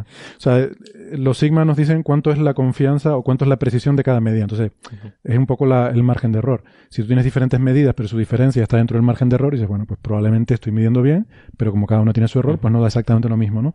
Pero aquí ya empieza a ser, eh, pues eso, a nivel de 3 sigma, ¿no? O sea, deberían a lo mejor coincidir más, ¿no? Entonces se sospecha que a lo mejor hay algo ahí que, que Sí. habría que tener en cuenta, o quizás no. ¿Qué, qué opinas tú? La, bueno, la cuestión es que los, los cosmólogos llevamos 6, 7 años midiendo lo mismo, o sea, las mismas, las mismas cantidades. De Ah, diferentes formas, De ¿no? diferentes formas, exacto. Entonces, uno esperaría que si encuentra una tensión ah, original, ¿no? Dices, bueno, pues mido esto y está eso, pues a 3 sigma de distancia de, la, otra medida. Y dices, bueno, como voy a hacer otros, otras medidas, ah, espero que esa, que esa tensión se vaya relajando y ya está. Entonces, lo que ha pasado es que no, es que eh, conforme se han ido mejorando un tipo de medidas y otro tipo de medidas, la tensión se ha ido manifestando cada vez más y más. Entonces, ah, lo que, o sea, de lo que estamos hablando aquí, si, si puedo introducir un poco el. Sí, por eso, mejor explicarlo en Sí, detalle, qué lo- mejor explicar sí. qué es lo que- qué es lo que está Ah, fallando, ¿no? Exacto, sí. Ah, voy a ejemplificar eh, esta tensión con uno de los parámetros cosmológicos más conocidos, que es la constante de Hubble, sobre todo, ¿no? Que es eh, el ratio, básicamente, de expansión que hay, bueno, que hay en el espacio-tiempo en, en- en el modelo estándar. Entonces, ¿cómo se puede medir este, est- est- esta constante de Hubble? Pues se puede medir de muchas formas diferentes. Se puede medir con el fondo cósmico de microondas, se puede medir ah, con las supernovas ah, y se puede medir con, la estructura a gran escala. Lo que he dicho es solo parcialmente cierto. La verdad es que se puede inferir de las medidas de el fondo cósmico de microondas e inferir de las medidas de la estructura a gran escala. Directamente solo se puede medir con las supernovas. Entonces, lo que se infiere Bueno, perdón, directamente no se mide nada en astrofísica. es verdad. O sea, todos Perdón. son, todos son inferencias con mayor o menor nivel de... Vale. Se Pero coge vale, un sí. modelo, se coge un modelo Sí. y se mide Sí, todo cuáles tiene son los parámetros, de- cómo- es decir, qué parámetros de ese modelo, qué valores de parámetros de esos modelos son los que mejor encajan con las observaciones. Exacto, exacto. Entonces, ah, en- el que requiere menor cantidad de inferencia es la de las supernovas. es decir, con las supernovas, simplemente con saber a qué distancia están y qué luminosidad tienen, ah, la pendiente te da, ya- o sea, la pendiente de esa, de esa gráfica ya te da eh, un- una estimación, ¿no? De lo que es a H0, porque es básicamente a distancia frente a velocidad. Mm. Entonces, sabes la luminosidad, entonces sabes más o menos a qué distancia está, puedes hacer incluso cosas con Redshift, no hay, no hay problema. Déjame aclarar una cosa. El, cuando hablamos de esta constante, ¿no? El ritmo de expansión del universo. Que es un nombre horrible, por cierto, porque no es constante. No, es, constante. A eso voy, claro. El ritmo de expansión del universo ha ido cambiando. Sabemos que ahora es más rápido que hace 5.000 millones de años, ¿no? El universo ha ido acelerando. Ahora, ahora mismo se está midiendo el ritmo de, de crecimiento ahora son eh, claro, se, se, mezclan, al hablar de, del universo, Sí, se mezclan. es que yo- es complicado, yo pero creo que el problema es la de nomenclatura. Pues, eh, Cuando hablas de la constante de Hubble, la, la constante de Hubble es una velocidad eh, dividido por distancia. Es decir, es, lo que hizo Hubble, es pintar la, la velocidad de las diferentes galaxias frente a la, a la distancia a la que están.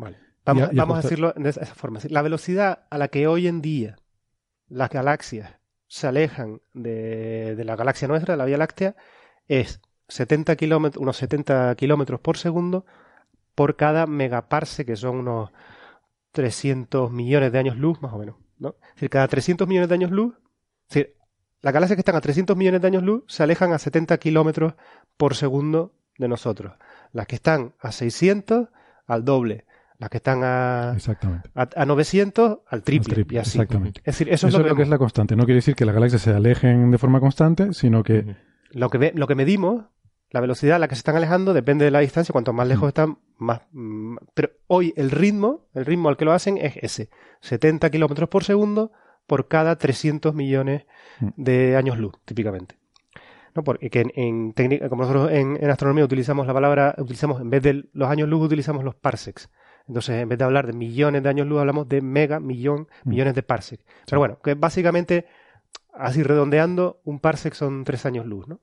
Redondeando. Entonces, eh, las medidas que se habían hecho antes de, con el modelo cosmológico, antes de que se hubiera descubierto el efecto este de la energía oscura, de la- lo que hablamos de la, acel- la- la aceleración del universo, eh, lo que veíamos, lo que se hubiera predicho es que hoy en día, ¿no?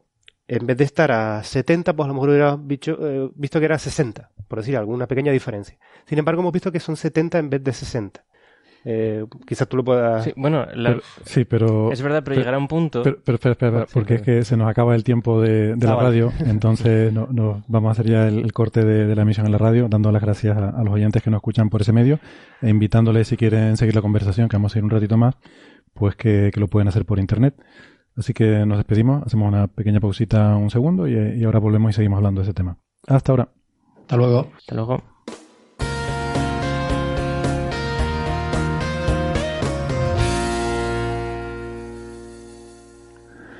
Muy bien, pues ya estamos de vuelta. Nos habíamos quedado discutiendo sobre el, ritmo de expansión del universo, ese parámetro H, la constante de Hubble, que, es el, bueno, un parámetro tan importante en todos estos modelos de la cosmología. Y, bueno, intentando aclarar un poco la, la, eh, la posible confusión que podríamos eh, llevarnos cuando, cuando pensamos ¿no? en cómo este parámetro va cambiando con el tiempo y en cuál es el comportamiento del universo a lo largo de- del tiempo.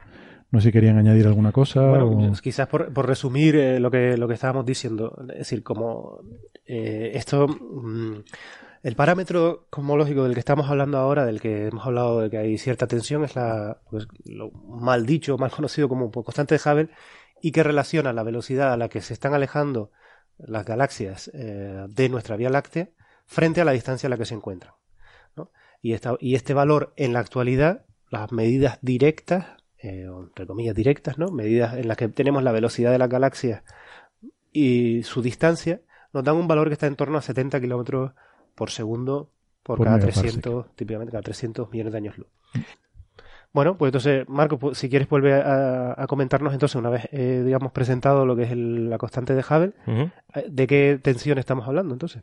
Sí, entonces, ah, la cuestión es que hay diferentes formas, ¿no? De, de medir esta, esta constante, esta mal llamada constante. Ah, una es a nivel local, con las supernovas, y otra es ah, a un nivel más cosmológico, si quieres llamarlo así, que es con la estructura a gran escala ah, o con el fondo cósmico de microondas. Aquí me estoy saltando alguna forma de medirla un poco alternativa, que es, por ejemplo, con las curvas de luz que pasan por un objeto masivo que esté en medio, ah, siempre y cuando una de ellas tenga cierto desfase con respecto a la otra, puedes medir... Sí, con lente eh, gravitatoria. ¿no? Exacto. Con efecto lente gravitatoria puedes medir la diferencia que hay eh, entre la llegada de un, de un pulso de luz y el otro. Y también, Am, hay, y también hay que aclarar que para las galaxias más cercanas no, no se utilizan tampoco supernovas, sino estrellas cefeidas o Correcto, sea. correcto. Y de hecho, para saber qué luminosidad intrínseca tiene una supernova, necesitas conocer este, las cefeidas para saber por lo menos una de ellas ah, cuál es su lumin- cuál es, o sea, para poder esta- establecer cuál es la lum- luminosidad, o sea, cuál es la distancia a esa galaxia, por lo tanto su luminosidad y por lo tanto extender ese conocimiento al resto de supernovas, que es uno de los problemas que puede tener, que es simplemente que no conozcas tu distancia suficientemente bien. Ah, pero bueno, el, el- el tema un poco a nivel general es que hay una tensión de 3, de 3 sigma, es decir, tres veces la barra de error ah, más grande que puedes tener entre, estas, entre las ¿Y medidas. podrías eh, ejemplificar eh, qué diferencia de valores son para que la gente lo, lo entienda? Ah, el- los valores de, de estructura a gran escala y, y fondo cósmico de microondas tienden a valores bajos, es decir, en torno a 67, ah, sí, 67 kilómetros por segundo, etcétera, etcétera. y los de y los de supernovas tienden a valores más altos, de 70, 71 normalmente, Ujú. de ese Pero orden. es importante aclarar también que los valores que se los valores más bajos, los de 67, 68, Ujú. eh, que dan la estructura a gran escala y la radiación de fondo, son valores que eh, ajusta el modelo. ¿vale? Y que son la, la como estamos midiendo cosas que es- están a, mu- a mucha distancia, que están muy lejos, son después la extrapolación que el modelo haría Al tiempo actual, aunque, aunque correspondan a medidas de la distribución de la materia muy, muy primitivas, ¿vale?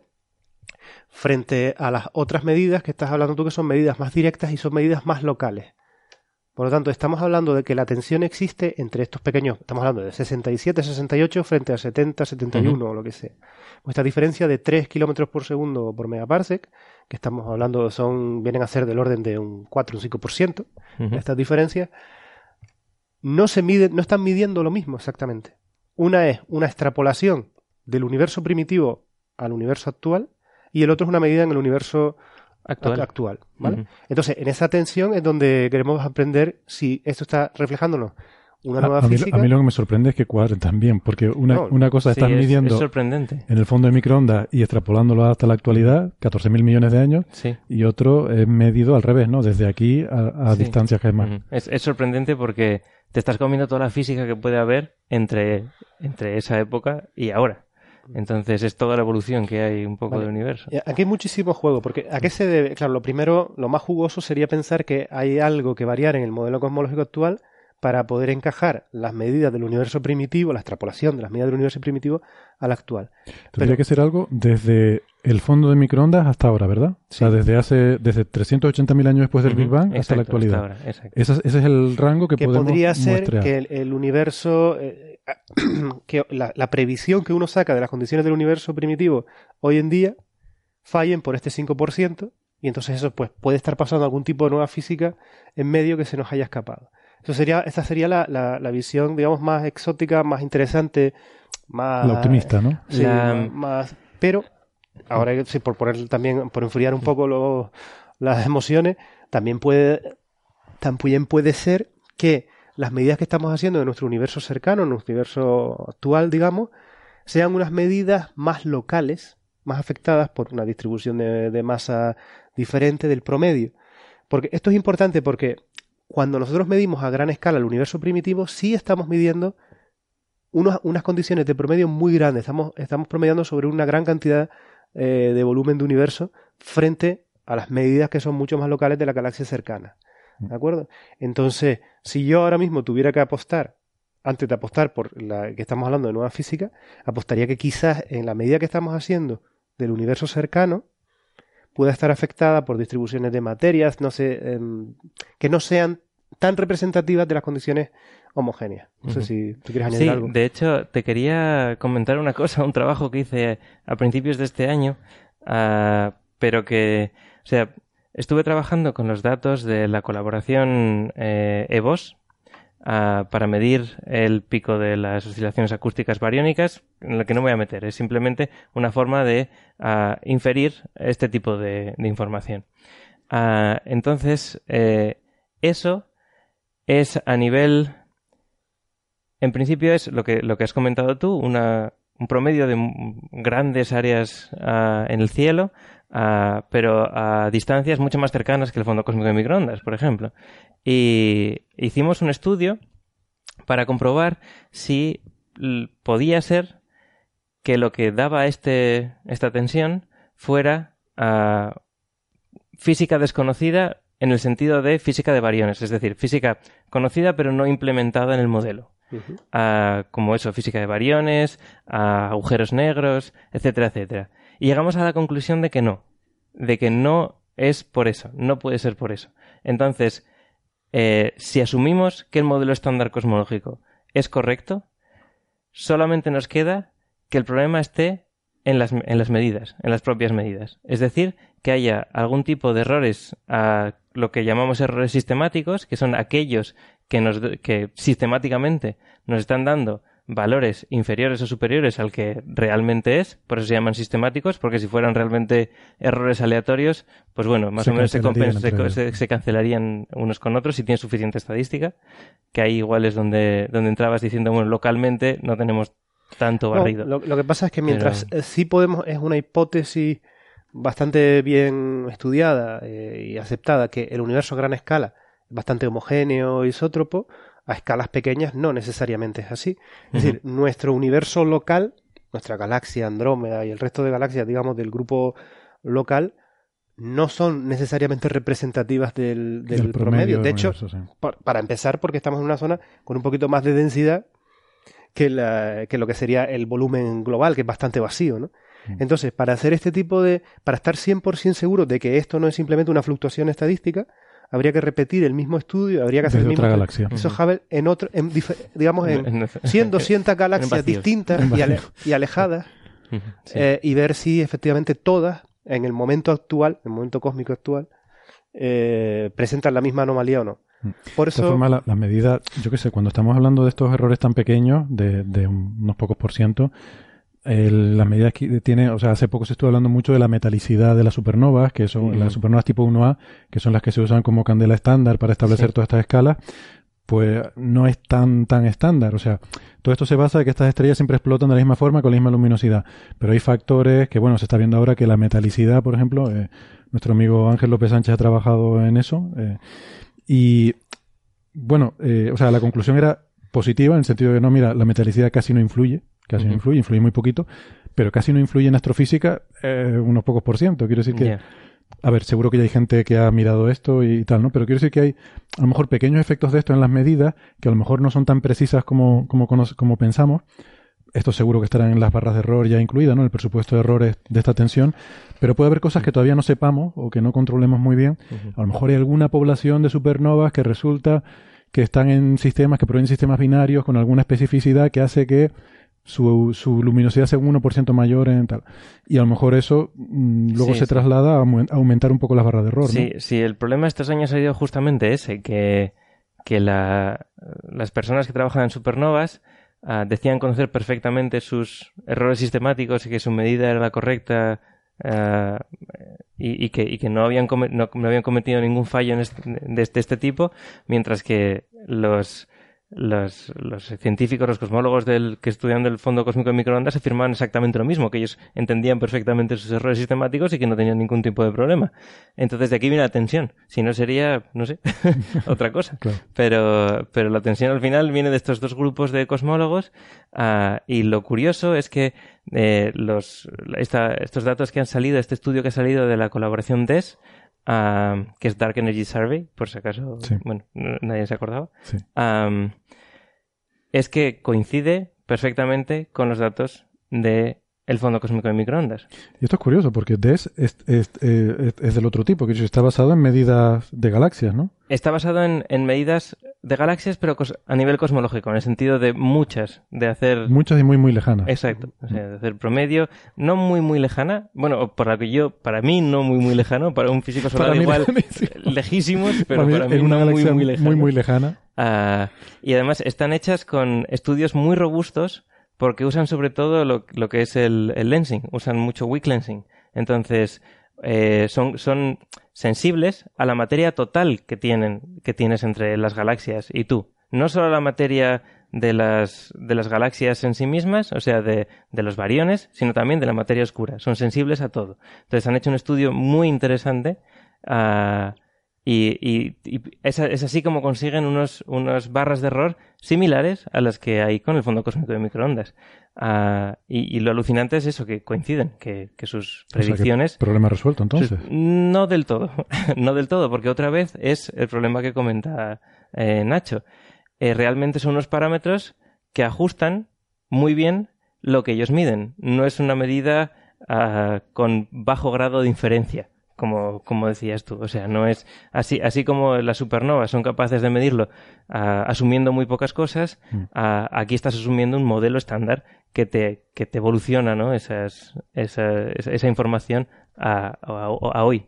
Entonces, pero pero, cada esto vez es- lo vamos aco- acotando más. Exacto, pero esto ya es partiendo de... De un- Sabes que antes teníamos lo del fondo de microondas Sí. y lo de las galaxias. Correcto, sí. Y, y- y- y eran cosas diferentes, ¿no? Y ahora ya es fondo de microondas y estas galaxias ya dan lo mismo. Y ahora solamente son estas otras las que... O sea que ya no parece ser algo físico, sino... ¿no? Da la impresión, da la impresión de que haya errores sistemáticos en las supernovas. Aquí me estoy mojando un poco, pero, pero da esa impresión. Yo- o incluso yo, no, Ah, yo no Esto llegaría no lo escucha si- nadie, o sea si- que bueno, ni siquiera eso. llegaría ahí. A lo mejor. resulta es que el volumen local donde se han medido esta constante en el universo cercano es ligeramente anómalo con respecto al promedio.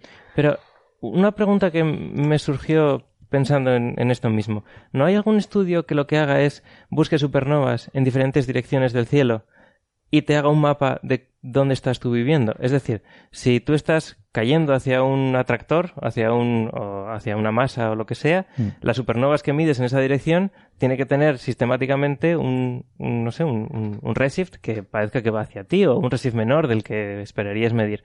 Eh, si hay un vacío cósmico justo a tu espalda, las supernovas que mides en esa dirección, en principio parecería que se, que se alejan con más, con más velocidad, ¿no? Porque el vacío es- está, es- o sea, se comporta como si estuviera expandiendo.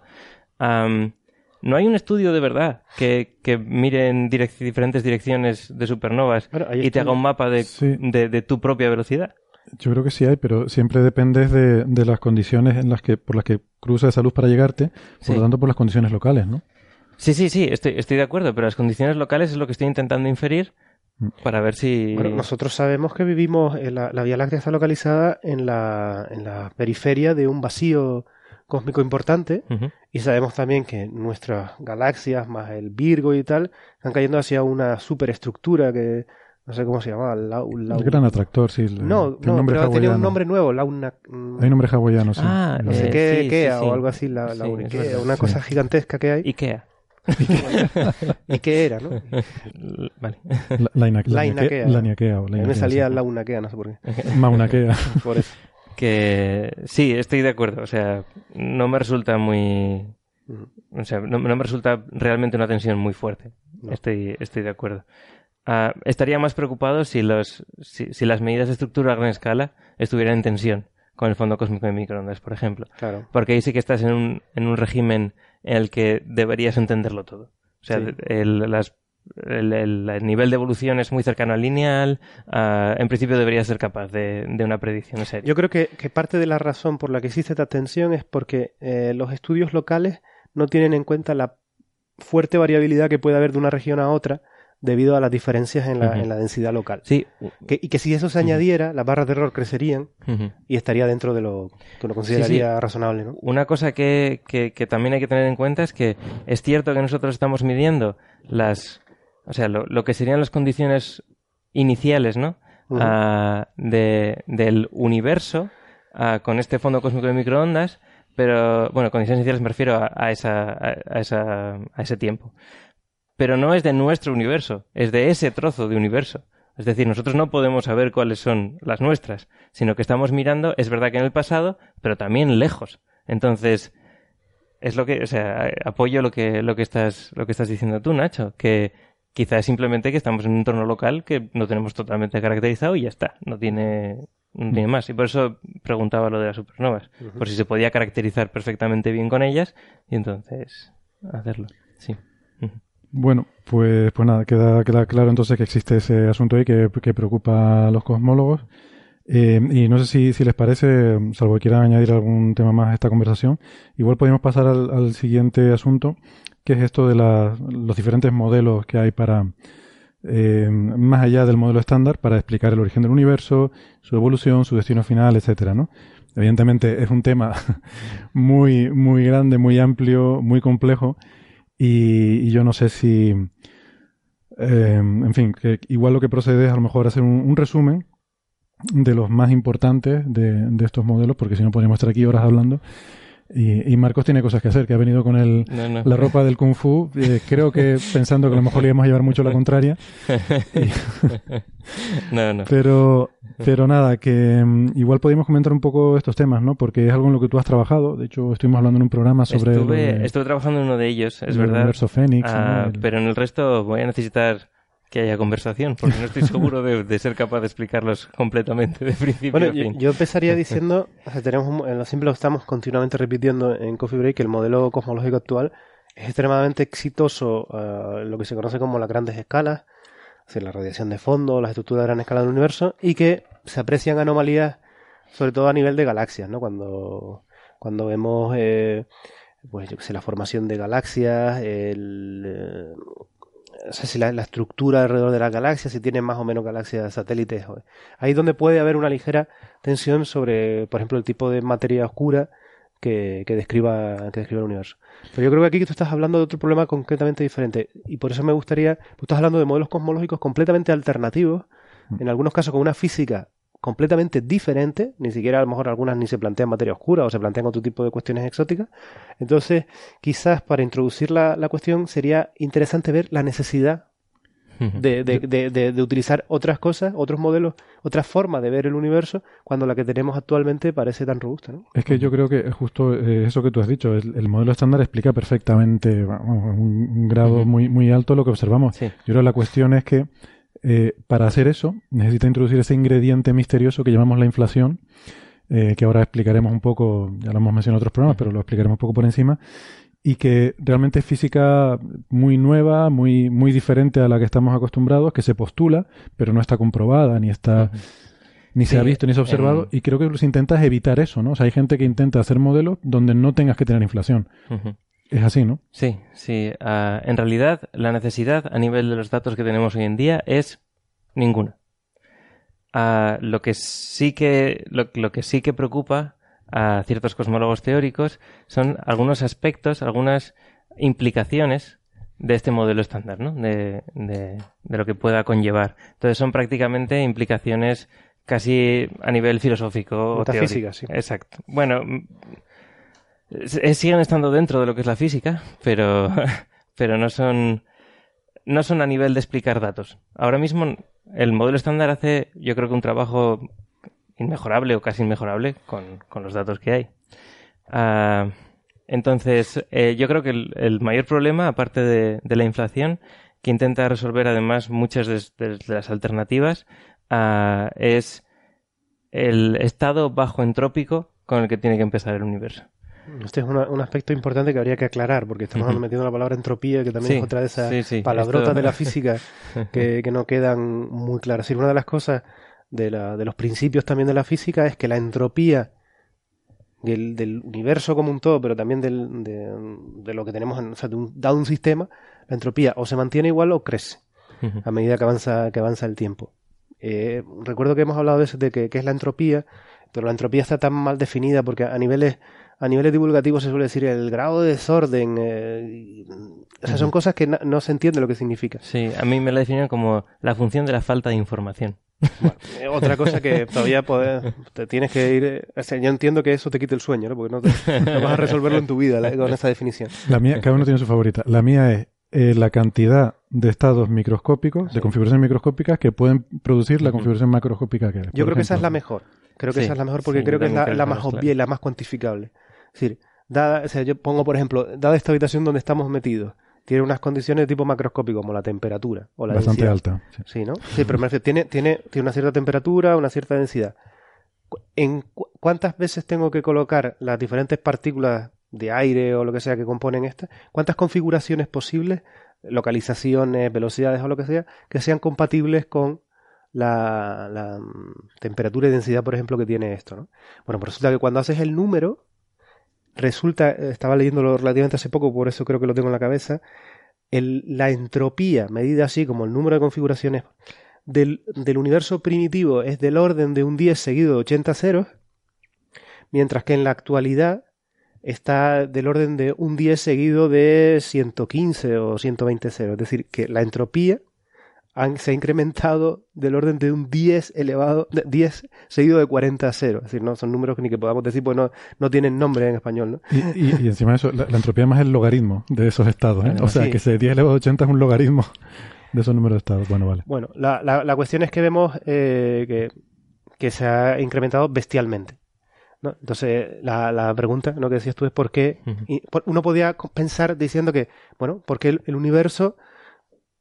Porque el universo no comienza con una entropía, es decir, con unas configuraciones similares a la actual. Ujú. ¿no? Porque, por ejemplo, eh, ¿qué es lo que hay, qué es lo que hace que, que el universo comenzara con, con una entropía más? Es decir, bueno, ¿qué Sí, respuestas exacto. hay por ahí? Sí, sí, sí, no. eh, ahí está, esa, esa es la pregunta. Es ah, si el universo hubiera empezado con una entropía mucho más alta, es verdad que a lo mejor no, no se hubieran formado las estructuras ¿no? que vemos hoy en día, entonces puedes usar el principio antrópico o lo que sea, pero no nos gusta a los científicos decir, porque estamos aquí, tiene que ser así. Eso no, no eso se puede discutir en otro momento. Ah, pero claro, o sea, entonces tienes ese, tienes ese hecho, que la entropía del universo, según el modelo estándar, tiene que ser muy baja ah, originalmente. Entonces, ¿cómo intentan solucionarlo diferentes modelos? ¿no? Pues aquí habla- hablamos, por ejemplo, de, de un tipo de, universo cíclico que se llama eh, universo Fénix, es como lo llamé, en la- técnicamente se llama universo expirótico. La cuestión es que eh, ese, ese universo son, o sea, lo que, lo que usan es el hecho de que al final de la vida del universo tenemos un momento, o sea, tenemos una etapa en la que, eh, debido a la energía oscura, ah, el, las- el- el espacio-tiempo se expande de forma acelerada, diluyendo todo lo que tenga. Entonces, al diluir todo eso, es cierto que la entropía del universo completo sigue siendo grande, sigue siendo más alta, pero la densidad de entropía va bajando. Claro.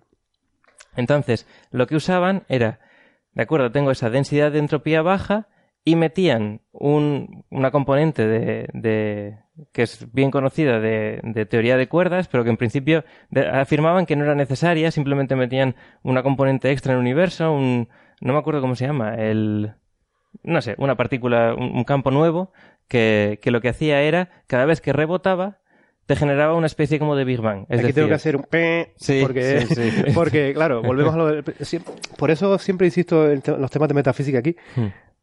Eh, buscamos siempre teorías lo más simple posible. Es decir, de nada nos sirve decir la inflación es un mecanismo no explicado, no está, no tenemos ninguna motivación física y ahora añadir algo Claro, que aquí- vuelve a hablar de un campo Exacto. fantasma o lo que sea. Exacto. O sea, n- Es decir- esto no simplifica para nada la hipótesis. Para No, nada. no. Necesita, como poco, los mismos grados de libertad que tiene la inflación. Como poco. Y si quieres hacerlo un poco más complejo, tienes que añadirle más.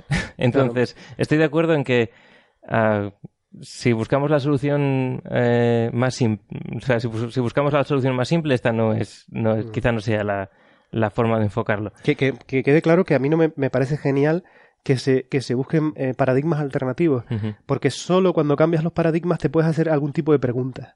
Decir, ahora mismo nosotros, aunque no nos demos cuenta, hay preguntas que no nos hacemos porque no tienen sentido dentro del paradigma. Es decir, que el paradigma nos, re- el paradigma nos ayuda un montón porque nos enfoca en una dirección de investigación, pero por otro lado nos encierra dentro de un, un número de preguntas. ¿no? Entonces, es fantástico que exista gente pensando de una manera completamente fuera del, del, del sistema actual, ¿no? Pero, ojo, eh, aunque hay una cierta atracción ahí, también hay que darse cuenta, por eso la metafísica es tan importante, Sí. porque enseguida te permite ver si eso es más atractivo o, o menos atractivo. Y desde el punto de vista metafísico, la- lo atractivo o no de una teoría un poco está en su simplicidad.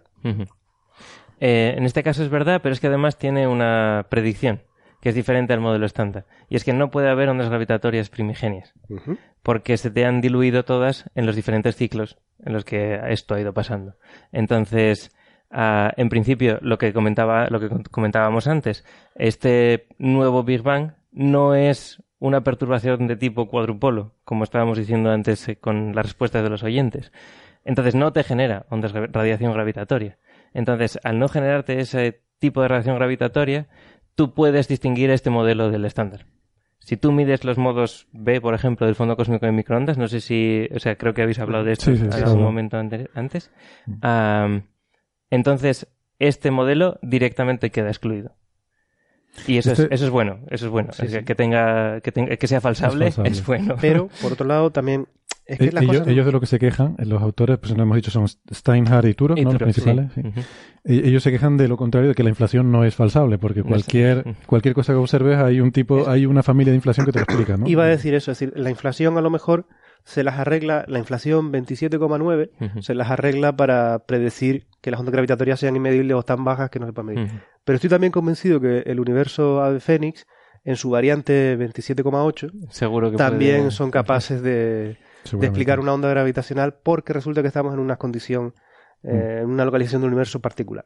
Quiero decir, Este, este universo tiene una, una cosa atractiva, que es un, uni- un universo cíclico. O sea, los universos cíclicos tienen ventajas filosóficas porque te eliminan el problema de condiciones iniciales, ¿no? De por qué era Sí. así, de qué hubo antes, de qué habrá después, ¿no? Sino, bueno, esto es cíclico. A nivel filosófico sí, pero como comentamos en el programa hace, hace unas semanas, vi hace unos años una, una, una solución de, o sea, una solución de las ecuaciones de Einstein que decía que si tus, tus líneas espaciotemporales se están separando en algún momento de- del, del tiempo, entonces, por necesidad, puedes seguir esas líneas espaciotemporales, da igual lo que hagan en el camino, hasta un origen, hasta una singularidad. Entonces, el origen de, o sea, a nivel matemático, el origen de las divergencias en las líneas espaciotemporales tienen que ser singularidades. Esto también pasa en electromagnetismo, pero, pero claro, no lo había visto nunca en, en relatividad general. Ah, entonces, incluso en este universo cíclico, si admite que hay una, una expansión, me da la impresión de que también tiene que haber un... En algún un- momento, en algún momento tirando hacia un atrás, tienes que llegar Eso un- sí es relatividad general pura y dura. Es verdad que aquí hacen modificaciones a la relatividad general que en principio deberían ser falsables también. Ah, porque si haces una- cualquier modificación, bueno, cualquiera no, pero en modificaciones a la relatividad general eh, te estás cargando el principio de equivalencia, por ejemplo. Entonces necesitas, o sea, lo que, lo, lo que necesitas es que haya hacer algún experimento que te permita distinguir en el principio de equivalencia si, si realmente tienes, tienes cosa- unas cosas u otras. Si, si os parece, pasamos al siguiente modelo cíclico Claro. de Penrose. Vale. Sí. Ah, vale, entonces, otra, otra opción cíclica también es lo que Penrose y Kurzad- Kurzadyan ah, llamaron el Conformal Cyclic Cosmology, Mm. ¿no? CCC. El CCC, exacto. Que es también la el compañía curso directo. cervecera de Canarias. En Canarias es muy afirmativo, ¿Ah, ¿no? Sí, sí, sí, sí. sí, sí, sí. Sí, sí. con, tu, con tu curso CCC Mm. puedes llegar a entender el Bueno, ¿y de qué va este modelo? A ver. Am, lo que, bueno, lo que afirmaban Penrose, sobre todo Penrose, porque la verdad es que tuve la suerte de estar en una charla aquí en, en Canarias en su, ah, en la que justo presentó este, este ¿La del modelo. Starmus? Sí, la Ah, de Starmus. yo estuve allí también. habló exactamente Me- de este me modelo. encantó. Me gustó sí, mucho sacó unas, unas, como, no sé, algo para escribir, unas transparencias para transparencia, escribir, ¿no? sí, Sí, sí. sí. Con un retroproyector y curioso. escribiendo ahí con rotulador. Una retroteoría, entonces. Retroteoría, sí, Era sí. muy retro todo. bueno, eh, no sé si, si la gente lo sabe, pero Penrose es, es la persona que está detrás de Stephen Hawking en casi todas sus en casi todas sus, El que sus empuja la silla, ¿te hipótesis, en sus El que la silla. El que empuja- Bueno. Qué malo. Ah, entonces, eso, eh, la mayor parte de las, de, de las demostraciones de Hawking para soluciones de agujero negro radiactivo, etcétera, etcétera, están basadas en, en, en resultados de, de Roger Penrose. Entonces, siempre han sido muy cercanos. No, Roger Penrose es un matemático muy brillante. Es brillante, brillantísimo. Mm.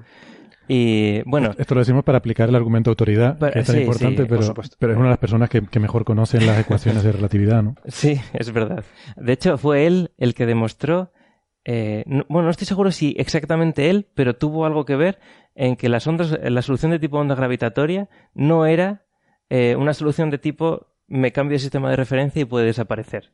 Es decir, en relatividad general tienes este problema que como puedes elegir muchísimos sistemas de referencia, te pueden salir cosas que no son físicamente reales. Lo que es físicamente real se tiene que mantener independientemente del sistema de referencia. Entonces, las ondas gravitatorias hubo mucha discusión sobre si, sobre si eran reales o no, o era un producto de un sistema de referencia elegido porque sí. Y él creo que fue una de las personas que demostró que, que no, que las ondas gravitatorias eran independientes de tu sistema de referencia y tenían que ser algo real. Muy bien. Bueno, ahora que ya, ya le he echado flores, ah, puedo meterme con su, con su hipótesis. Vamos a ver. Entonces, lo que él dice, o sea, él usa exactamente lo mismo que estaban usando eh, los, los del universo cíclico anterior. Es decir, yo tengo al final de mi universo un momento de expansión acelerada que me hace todo suave. Sí. Entonces, lo único que tengo que conseguir es una transformación que haga que ese universo que tiene, que, que tengo suave, ah, se reescale a un universo suficientemente pequeño como para ser el origen del siguiente universo. Una transformación física, ¿te refieres? No, no, no, matemática. Este, Eh. este es, este es, este es, esta es la parte que a mí, que, que yo no soy capaz de entender. Bueno, Eh, por eso se llama eh, el universo cíclico conforme, porque la transformación es una transformación conforme. En matemáticas, una transformación conforme es una transformación que ah, preserva los ángulos a nivel local. Es decir, una expansión o una contracción de tus coordenadas, eso es una, una transformación conforme. Entonces es como hacer un reescalado ah, y un squeeze, ¿no? Un- no, sé, no sé cómo decirlo. Un Sí, apretado. apretar, Un apre- sí, un apretado, encoger, sí, sí. un encogimiento, no sé, de, ah, de tus coordenadas o algo así. Es que no lo entiendo bien. Por eso os he dicho que te- iba a necesitar vuestra ayuda porque no lo entiendo bien. Igual Héctor esto lo entiende Yo tengo, sí, yo Pero- tengo una interpretación que seguramente es totalmente incorrecta, pero, pero a mí me gusta mucho. Y es la siguiente. Yo creo que lo que él dice es que básicamente, vam- vamos a ver, o sea, estos universos cíclicos, ¿no? Desde los tiempos de Lemaitre, que fue el primero en, en proponer que, que había un Big Bang y él pensaba que luego habría un Big Crunch y habría un ciclo infinito. Está muy bien, porque tú tienes una- un universo que empieza en una singularidad, se expande, se hace un universo enorme de miles de millones de años luz y luego vuelve a caer sobre sí mismo a formar una singularidad, ¿no? Esto ya hemos visto que probablemente no, no tiene, que no tiene mucho futuro. Eh, entonces, lo- la idea de Penrose yo creo que es otra diferente. Él dice, vale, el universo parte de un punto muy pequeñito, se hace grande, eh, pasó por una inflación en la cual aceleró bruscamente durante una etapa de su vida. Y ahora, ¿qué es lo que está pasando? Pues estamos en un universo que está acelerando, que se está expandiendo. Entonces él dice, esto salvo por un factor de escala es lo mismo que la inflación. Es decir, es un factor de escala, eh, y, y ahora me vas a corregir porque Sí, sí. Sé, sé que me vas a corregir en esto, pero es un factor de escala espacial porque ahora el universo es mucho más grande, antes era más pequeño que un átomo, ahora es de miles de millones de años luz, y temporal, porque esto dura miles de millones de años luz, mientras que aquello duraba una fracción de 10 a la menos 30 segundos. Entonces, lo que él dice es, vale, pero es lo mismo solo que a diferentes escalas. Ah, entonces, lo que, lo que estaríamos viviendo ahora es otro Big Bang, una inflación de un universo siguiente, salvo por ese factor de escala. Eh, en sus ecuaciones él coge esa transformación, que, que tú dices transformación matemática. ¿Qué significa eso en términos físicos? Yo lo que interpreto es que eh, esos universos no son iguales, como en el Big Bang, Big Crunch, se hacen universos iguales. Estos no son iguales, sino que cada uno tiene una escala diferente. O sea, el nuevo universo tendrá una escala en la cual el actual es un tamaño subatómico y miles de millones de años son una fracción de 10 a la menos 30 segundos en ese universo. O sea, si tú cambias las unidades, hay unos seres que miden miles de millones de años Pero, luz. pero de- como, como sabes, eso, en, el universo, en el universo actual eso no tiene sentido, en el conocido. Es decir, porque el universo no es invariante escala. Es decir, las, las escalas de las fuerzas atómicas son las que son. O sea, no podemos pensar eh, en... Y de o sea, mira, mientras, por ejemplo, la gravedad, si uno puede pensar que, bueno, eh, que ¿cuál es la escala de la gravedad? La escala no, no está muy... Para mí no está muy bien definido la escala de la gravedad. Una fuerza de largo alcance, ¿no? Que tú puedes poner más... Podríamos pensar eso. Pero cuando tenemos fuerzas de corto alcance, Esto es todo relatividad general. Por eso. Pero yo creo que está No, secado pero es por que eso. tiene un problema, porque es que los bosones sí que es verdad que son invariantes de escala, pero los fermiones no. Los fermiones no son invariantes de escala y tiene un problema con eso. Es que, o sea, cuando tú has comentado que simplemente es una es un reescalado, eso no es del todo cierto, porque las condiciones, sí que conocemos que las condiciones de nuestro Big Bang son de densidad y temperatura mucho más altas que las que va a pasar cuando, cuando, cuando termine este periodo de, de nueva inflación, ¿no? De energía Mm. oscura, de dominación de energía oscura. Sí. Y eso Penrose lo sabe. Y entonces lo que hizo Penrose es, es, claro, esa transformación conforme no es solo un rescalado. Rescala, es verdad, pero está el squeezing este. Y el squeezing, o sea, el squeezing, el... oh, ya he olvidado la palabra acá en castellano. Contracción. La Habías dicho encogimiento antes. Vale, encogimiento, vale. Y el encogimiento este es, o sea, lo que hace es, ah, aquí igual me estoy metiendo un poco técnico, si me podéis ayudar a explicarlo mejor. Ah, el infinito, el infinito al que tiende cuando domina la energía oscura, el, el- lo que es el, el volumen, ¿no? Un poco de- del- del universo, es un infinito de tipo tiempo. Es un time-like, ¿no? En, en relatividad general, si haces una, si cortas por la, por la dimensión tiempo, es lo que llamas el time-like, ¿no? Es un corte de tipo tiempo. Lo que hace es lo transforma en un, eh, en, en un, en un corte de tipo espacio.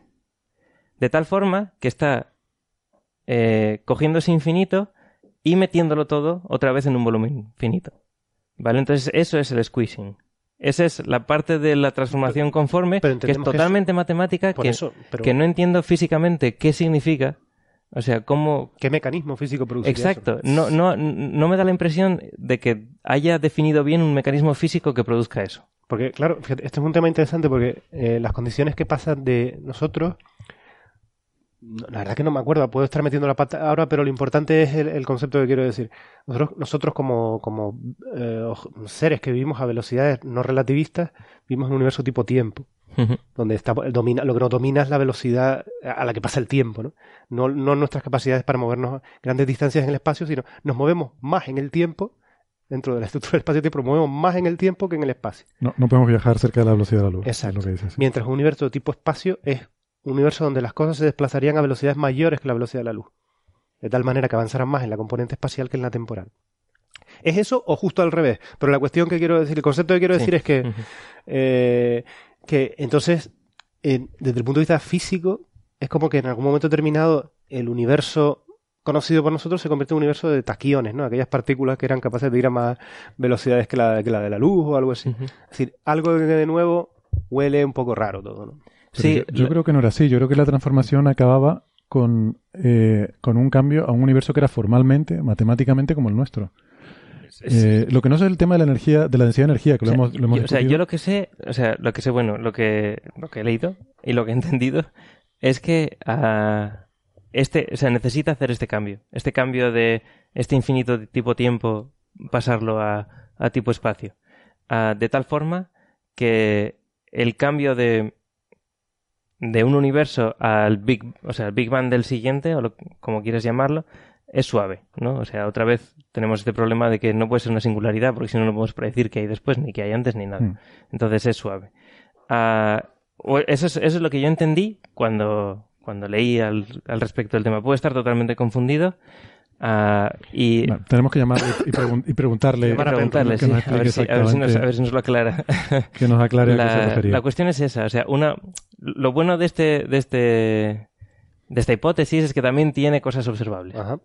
También tiene, entonces, ah, claro, o sea, lo que os he comentado antes de que los bosones ah, pueden perfectamente atravesar este, esta superficie de tipo espacio, ah, rescalarlos, o sea, los bosones son perfectamente rescalables, no hay ningún tipo de problema, pues ya está, vale. Las fuerzas, que son las que son representadas por bosones, ahora mismo el modelo estándar, se mantienen como están. Entonces tu fuerza fuerte va a seguir siendo tu fuerza fuerte, tu fuerza débil va a seguir siendo tu fuerza débil, etcétera, etcétera. Pero los fermiones no, o sea, adolecen del problema contrario, sí que son dependientes de escala. Entonces, lo que necesita es que todos los fermiones acaben en agujeros negros que generen radiación, que va a ser la radiación del fondo cósmico de microondas posterior. Pero claro, puesto que tienes unos, unos agujeros negros que se evaporan, se evaporan de forma simétrica ah, esférica. Entonces tú esperarías encontrar en el fondo cósmico de microondas circulitos de mayor correlación en torno a puntos donde previamente un agujero negro se evaporó.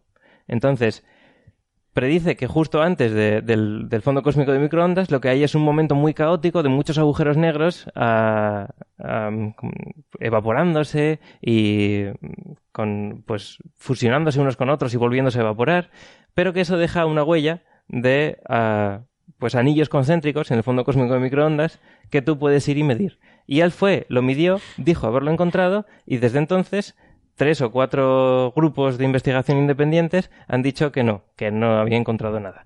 Entonces, Bueno, ahí está la discusión. Realmente no lo midió él porque él es un teórico, pero Bueno, colab- sí. colaboraba con un grupo de, Sí. de, de gente que, Correcto. que, correcto. que decían que se lo habían visto. El tema es que no era estadísticamente significativo. O sea, que es lo típico. Tú Sí. le coges el fondo de microondas y te pones a buscar anillos y encuentras anillos. Si buscas una cara, encuentras una cara también, ¿no? es un poco de- pareidolia. Sí, pero de nuevo es interesante porque, por lo que hablábamos antes, ¿no? Es decir, nadie se pondría, sin este modelo universo alternativo, nadie se pondría a mirar ese tipo de cosas en la, en la estructura en escala. Sí, exactamente. Y de repente a lo mejor, pues, pues salta la liebre, pues... Ujú. Yo, no, yo no pensaba, necesariamente... yo pensaba que eran ondas gravitacionales, que también son, son bosones, ¿no? Gravitones, de, eh, de fusiones de agujeros negros supermasivos, pero no, no te sabría Ah, decir bueno, ahora. igual, igual está relacionado con la eso. que o sea, Más yo que la evaporación, la fusión y las O ondas sea, gravitacionales que lo generan. que Pero bueno, Lo que, lo que, lo que sé de este, de este tema tampoco es muy amplio. Nunca trabajé en este, o sea, trabajé en el anterior. Entonces, Mm. este me, me, me queda un poco, un poco lejos.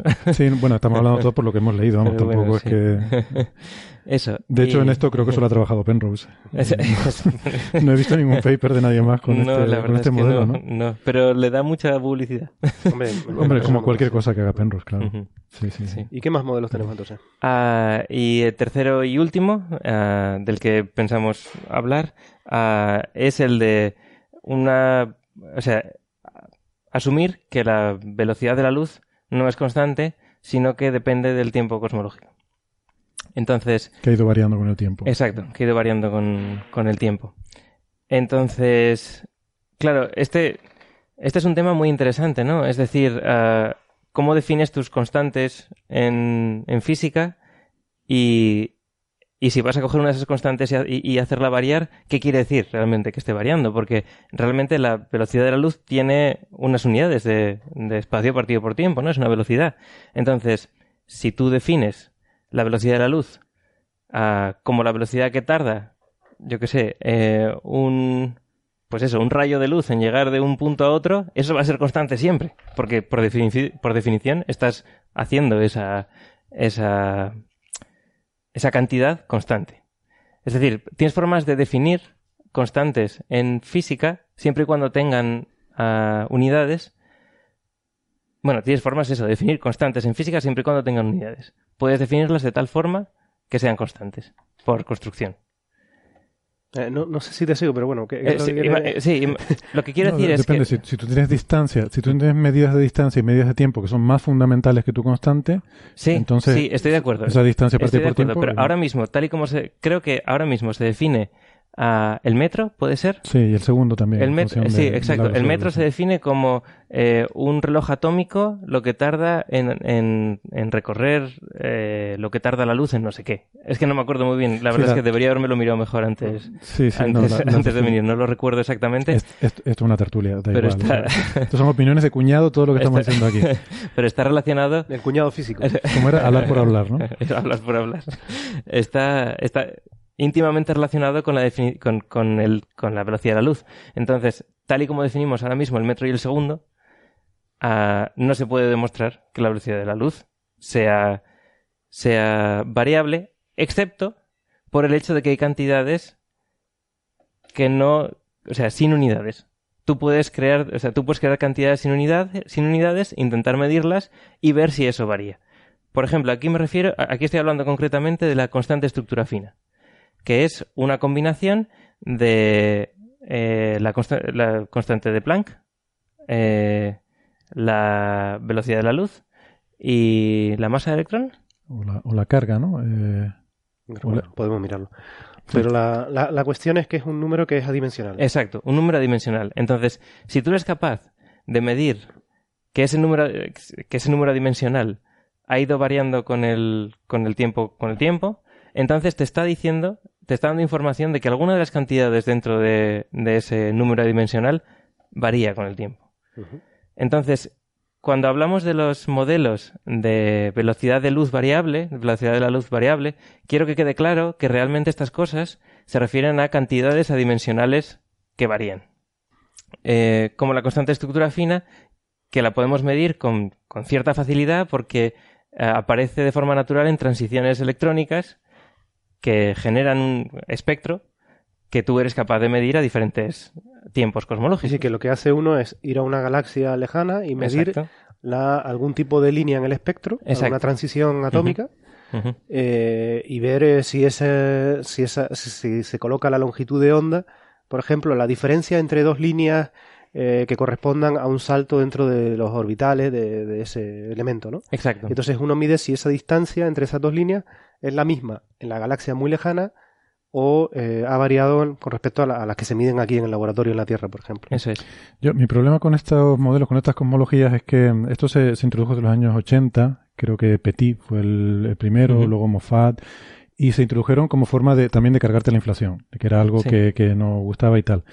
Y entonces, eh, yo, de hecho, es una pregunta muy legítima y que yo creo que todos en alguna medida nos hemos hecho. ¿Por qué la velocidad de la luz vale 300.000 kilómetros por segundo y tal y no vale 300 millones, ¿no? O sea, ¿por qué no va más rápido, más lento y tal? Mm, y entonces, desde ese punto de vista, no, no me parece nada disparatado el, pensar, bueno, voy a dejar este parámetro como variable y pensar que a lo mejor mm, en mi modelo esto antes valía otra cosa. Lo, lo que pasa es que ellos lo que necesitan eh, para, que pueda, para que pueda funcionar el universo eh, eh, el, Big Bang, lo que necesitan es que la velocidad a la que se propaga la gravedad y la velocidad a la que se propaga la luz no sea la misma.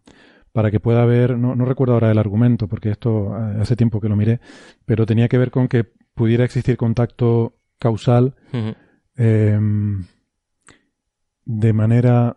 no recuerdo los detalles. el universo es muy homogéneo a grandes escalas y escalas que están desconectadas causalmente. Si la velocidad máxima a la que puede transmitirse es la velocidad de la luz. ¿Vale? Si tú, eh, si la, como dices tú, si la velocidad que. O sea, el universo de partida, eh, partida puede ser inhomogéneo, pero si la, la si la gravedad homogeneidad, digamos, exacto, lo hace a mayor velocidad que la velocidad de la luz. Exactamente. Entonces, hoy en día no necesito recurrir a la inflación porque no tengo por qué explicar por qué cosas que aparentemente están desconectadas causalmente eh, tuvieron que estar en contacto.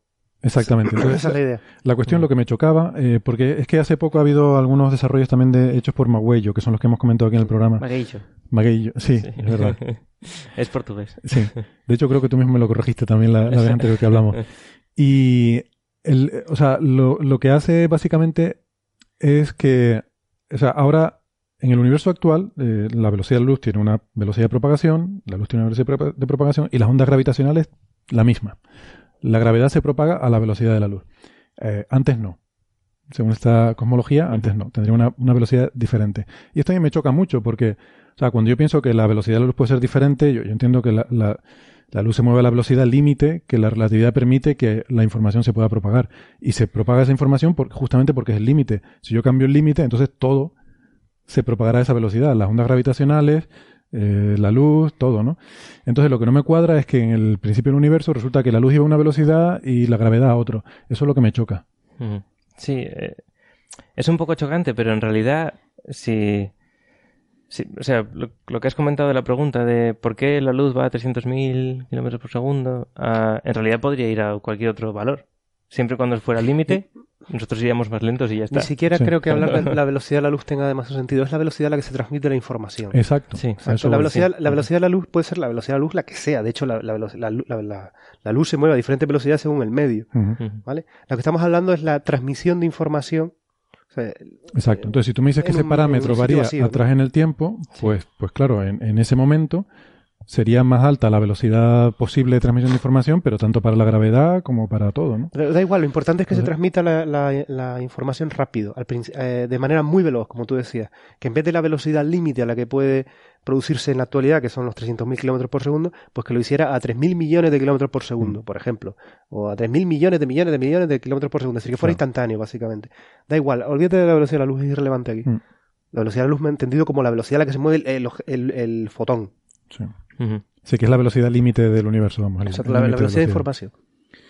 Y bueno, pues lo que pasa con estas cosas es que las, las predicciones y los observables que se hacen son, son tan difíciles de medir que uno dice, bueno, pues igual algún día podemos No, pero hay muchísima gente investigando gente ese tema haciéndolo. y hasta ahora de nuevo lo que hay son cotas Sí. superiores. Bueno, que- yo he estado en congresos en los que a mi derecha había un póster en el que ponía hemos encontrado que la constante de estructura fina y por lo tanto la velocidad de la luz o cualquiera de las otras constantes que, es- que se sumen constantes ah, varían y a la izquierda un hemos intentado encontrar esto pero solamente hemos podido poner cotas superiores. Pero hasta tal donde cual. yo O sé, sea, el consenso, digamos, de la mayoría es que, Es solamente es que no hay evidencia. Evidencia no es la palabra, indicios, bueno, Ujú. como- Indicios, de que, de que las, constantes de la, las consta- lo que consideramos constantes de, de la física varíen con el, con el tiempo, ¿no? De nuevo, habría que hacer eh, por qué iban a variar y en qué modelo varían. O sea, no tenemos. De- eso implicaría de nuevo qué que es lo que hace que varíen. Sí, sí. Habría que rehacer gran parte de la física actual en el sentido de las ecuaciones de Maxwell predicen que es constante, tendrías que cambiarlo de alguna forma que, que no predijeran que es constante o que por lo menos que a nivel a nivel cosmo- o sea, a nivel temporal te pueda te puede ir cambiando. Hay una Bueno, la hay cuestión una de cosa curiosa. empíricas, ¿no? Creo que es- Bueno. son empíricas, o sea que, bueno, pues son, Mm. claro, sí, son las verdad. Actual. Podría- sí, las que son, es verdad, tienes razón. Pero sí habría que cambiarlas. Ok, sí, sí. Ah, es cierto que hay una cosa curiosa y es que si varía la, la velocidad de la luz, ¿por qué no iban a variar el resto ¿no? de Mm. constantes? Por ejemplo, la de la gravedad de Newton, etcétera, etcétera. Mm. Ah, y y hay, hay una cosa que, que leí que me pareció muy curiosa, que es ah, en este tipo de estudios, en los que dices, vale, las constantes físicas son real- no son constantes, sino que son variables, la, o sea, gente eh, geóloga puede ayudar en este tipo de cosas, porque hay estudios geológicos de cómo debería ser la constante de la gravitación universal Mm. para que la Tierra eh, haya evolucionado como ha evolucionado. Y, y todo indica que G es constante, que la, que la, que la, Hasta que la gravedad de 4.000 Newton millones de años atrás, que es- es se sí, formó la que, Tierra, que es, que es constante. También es verdad que es Pero igual la formación de galaxias y este tipo de cosas a lo mejor puede dar alguna pista porque también Es depende posible. de la, sobre todo de la gravedad. Es posible, pero otra vez te estás, te estás cargando principios muy básicos. Por ejemplo, invariancia de Lorentz te puedes cargar si, si cambias las constantes en concreto la velocidad de la luz. Si la cambias, puedes llegar a tener problemas con, la, con las invarianzas de Con la relatividad, sí. Exacto, con la, con la relatividad. Am, ¿Qué otras cosas? Bueno, yo- y a cuanto hemos hablado de que si tú cambias la, la, velo- la velocidad a la que pasan las cosas o a la que se transmite información hacia atrás en el universo. Pues habría que ver cómo habría que revisar, por ejemplo, el- el- la, la evolución de las estrellas, la, la, la, por ejemplo, oyéndonos todavía más hacia atrás, la, cuando se producen los primeros elementos químicos, o sea, se cambia, o sea, eh, todas las restricciones que tenemos, por ejemplo, a la, a la, mm, ¿cómo se llama esto? La, a la síntesis primordial de elementos Sí. cambia o no. La nucleosíntesis primordial. La nucleosíntesis primordial. Yo, yo me Sí. pregunto si estas simulaciones tan súper chulas que se hacen de cosmología no se Mm. podrían hacer. Decir, bueno, voy a poner ahora una velocidad de la luz que varía desde el principio, a ver cómo se forman las estructuras, qué propiedades estadísticas tienen, qué distribución, etcétera, ¿no? Pues claro, son, son simulaciones tan complejas que requieren tantos meses de cálculo de superordenador que lo mismo ponerte a jugar ahí, pues En, tampoco es- en realidad, solo las de materia oscura no son tan complejas. Solo materia oscura se podría, se podría ver si dices, venga, pues ahora eh, le voy a poner un límite a, no sé, a cómo se propaga la gravedad. Le voy a poner un retraso o algún ti- o alguna cosa de estas. Mm. Seguro que se puede hacer. Sí, sí. Y eso no conllevaría tampoco demasiado tiempo. Porque, como digo, las simulaciones de materia oscura de volúmenes no demasiado grandes ah, son bastante ligeras. Vale. Se, han, se han hecho bastante ligeras últimamente. Venga, pues mañana nos ponemos. y hacemos un articulito. Bueno, em, ¿algún modelo más o lo dejamos aquí por hoy? Y a otro día. Yo, he, agotado mis modelos. Tenemos que seguir hablando otro día sobre el ajuste fino y Claro, multiversos y otras cosas, ¿no? La cosmología de Hawking, de, esta, de arriba abajo, y lo dejamos para otro día. Bueno, pues eh, Nacho, tú querías hacer un comentario breve sobre hacer- una noticia que hay de, de las ondas estas de, Sí, yo creo que es, Starshot. es, parecido, es parecido, no es lo mismo, pero la, la idea de la idea que sería alucinante, o por lo menos a mí, me gustaría vivir lo suficiente como para poder ver esto, porque supondría una una grandísima revolución, por lo menos para, para nosotros como seres humanos. pues nada, se trata de, de ver si tenemos la capacidad de enviar sondas a otras estrellas, ¿no? Sondas, igual que hasta ahora hemos estado restringidos a los planetas, con nuestras Voyager, nuestras Pioneer, lo que sea, seremos capaces en los próximos 50, 60 años de enviar eh, sondas hasta, hasta las estrellas más cercanas.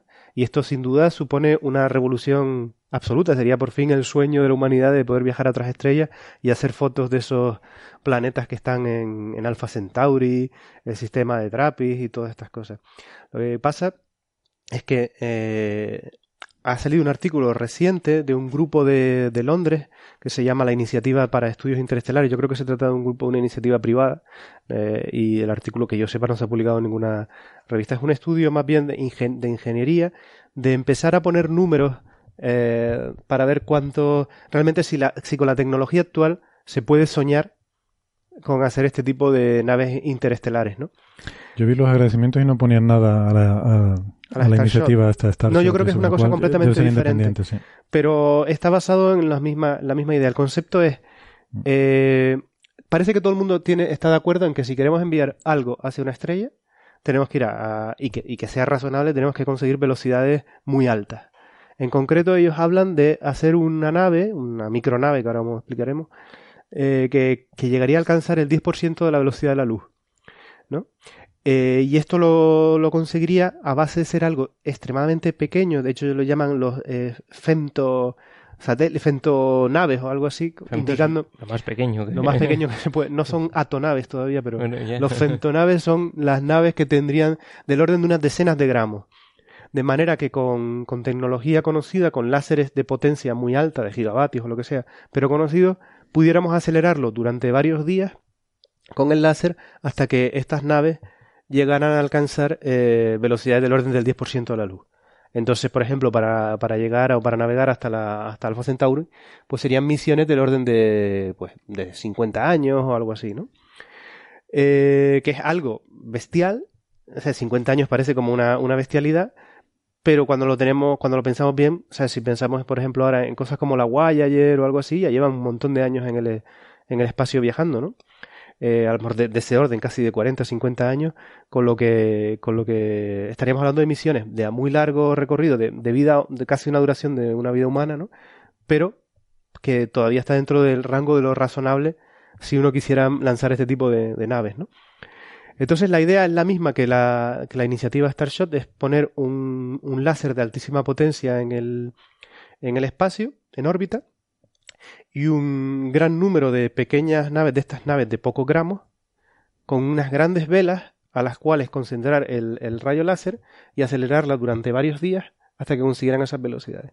Pero lo interesante de este artículo es que empieza a poner ya, para mí, eh, números sobre preguntas que, que cuando uno escucha la iniciativa Starshot por primera vez se plantea, como por ejemplo, ¿qué pasa con todo el material que le va a, a caer a la, a la, nave por el hecho de estar viajando en el espacio interestelar, ¿no? Todos esos rayos cósmicos, los electrones, protones que van a chocar contra la nave. ¿Es razonable pensar en un escudo que proteja la nave? Otra pregunta es, eh, cuando tú tienes una nave viajando hasta otra estrella, ¿cómo demonios haces para que te envíe la información hasta la Tierra? Resulta que tienes que enviar una información desde una cosa que está a cuatro años luz hasta tu Tierra, es decir, con lo cual angularmente en el espacio necesitas una precisión bestial, ¿no? Y otras cosas que habla es eh, con, con, qué tipo de antenas necesitas para ser capaz de emitir eh, esa, esa señal, ¿no? Eh, tenemos los... Sobre todo porque no serían legales tampoco, ¿no? La... ¿A qué te refieres con legales? La potencia de láser que necesitas para... Claro, esa es otra discusión. Hay, hay ¿no? temas hasta legales ahí que habría sí, que cambiar sí, tratados puede... del espacio y tal. Claro, claro. Pero bueno, lo que quiero decir es que pone números y la conclusión que tienen es que eh, con la tecnología actual no podríamos mmm, todavía lanzar una de estas naves, pero con la tecnología dentro de 10 años posiblemente sí.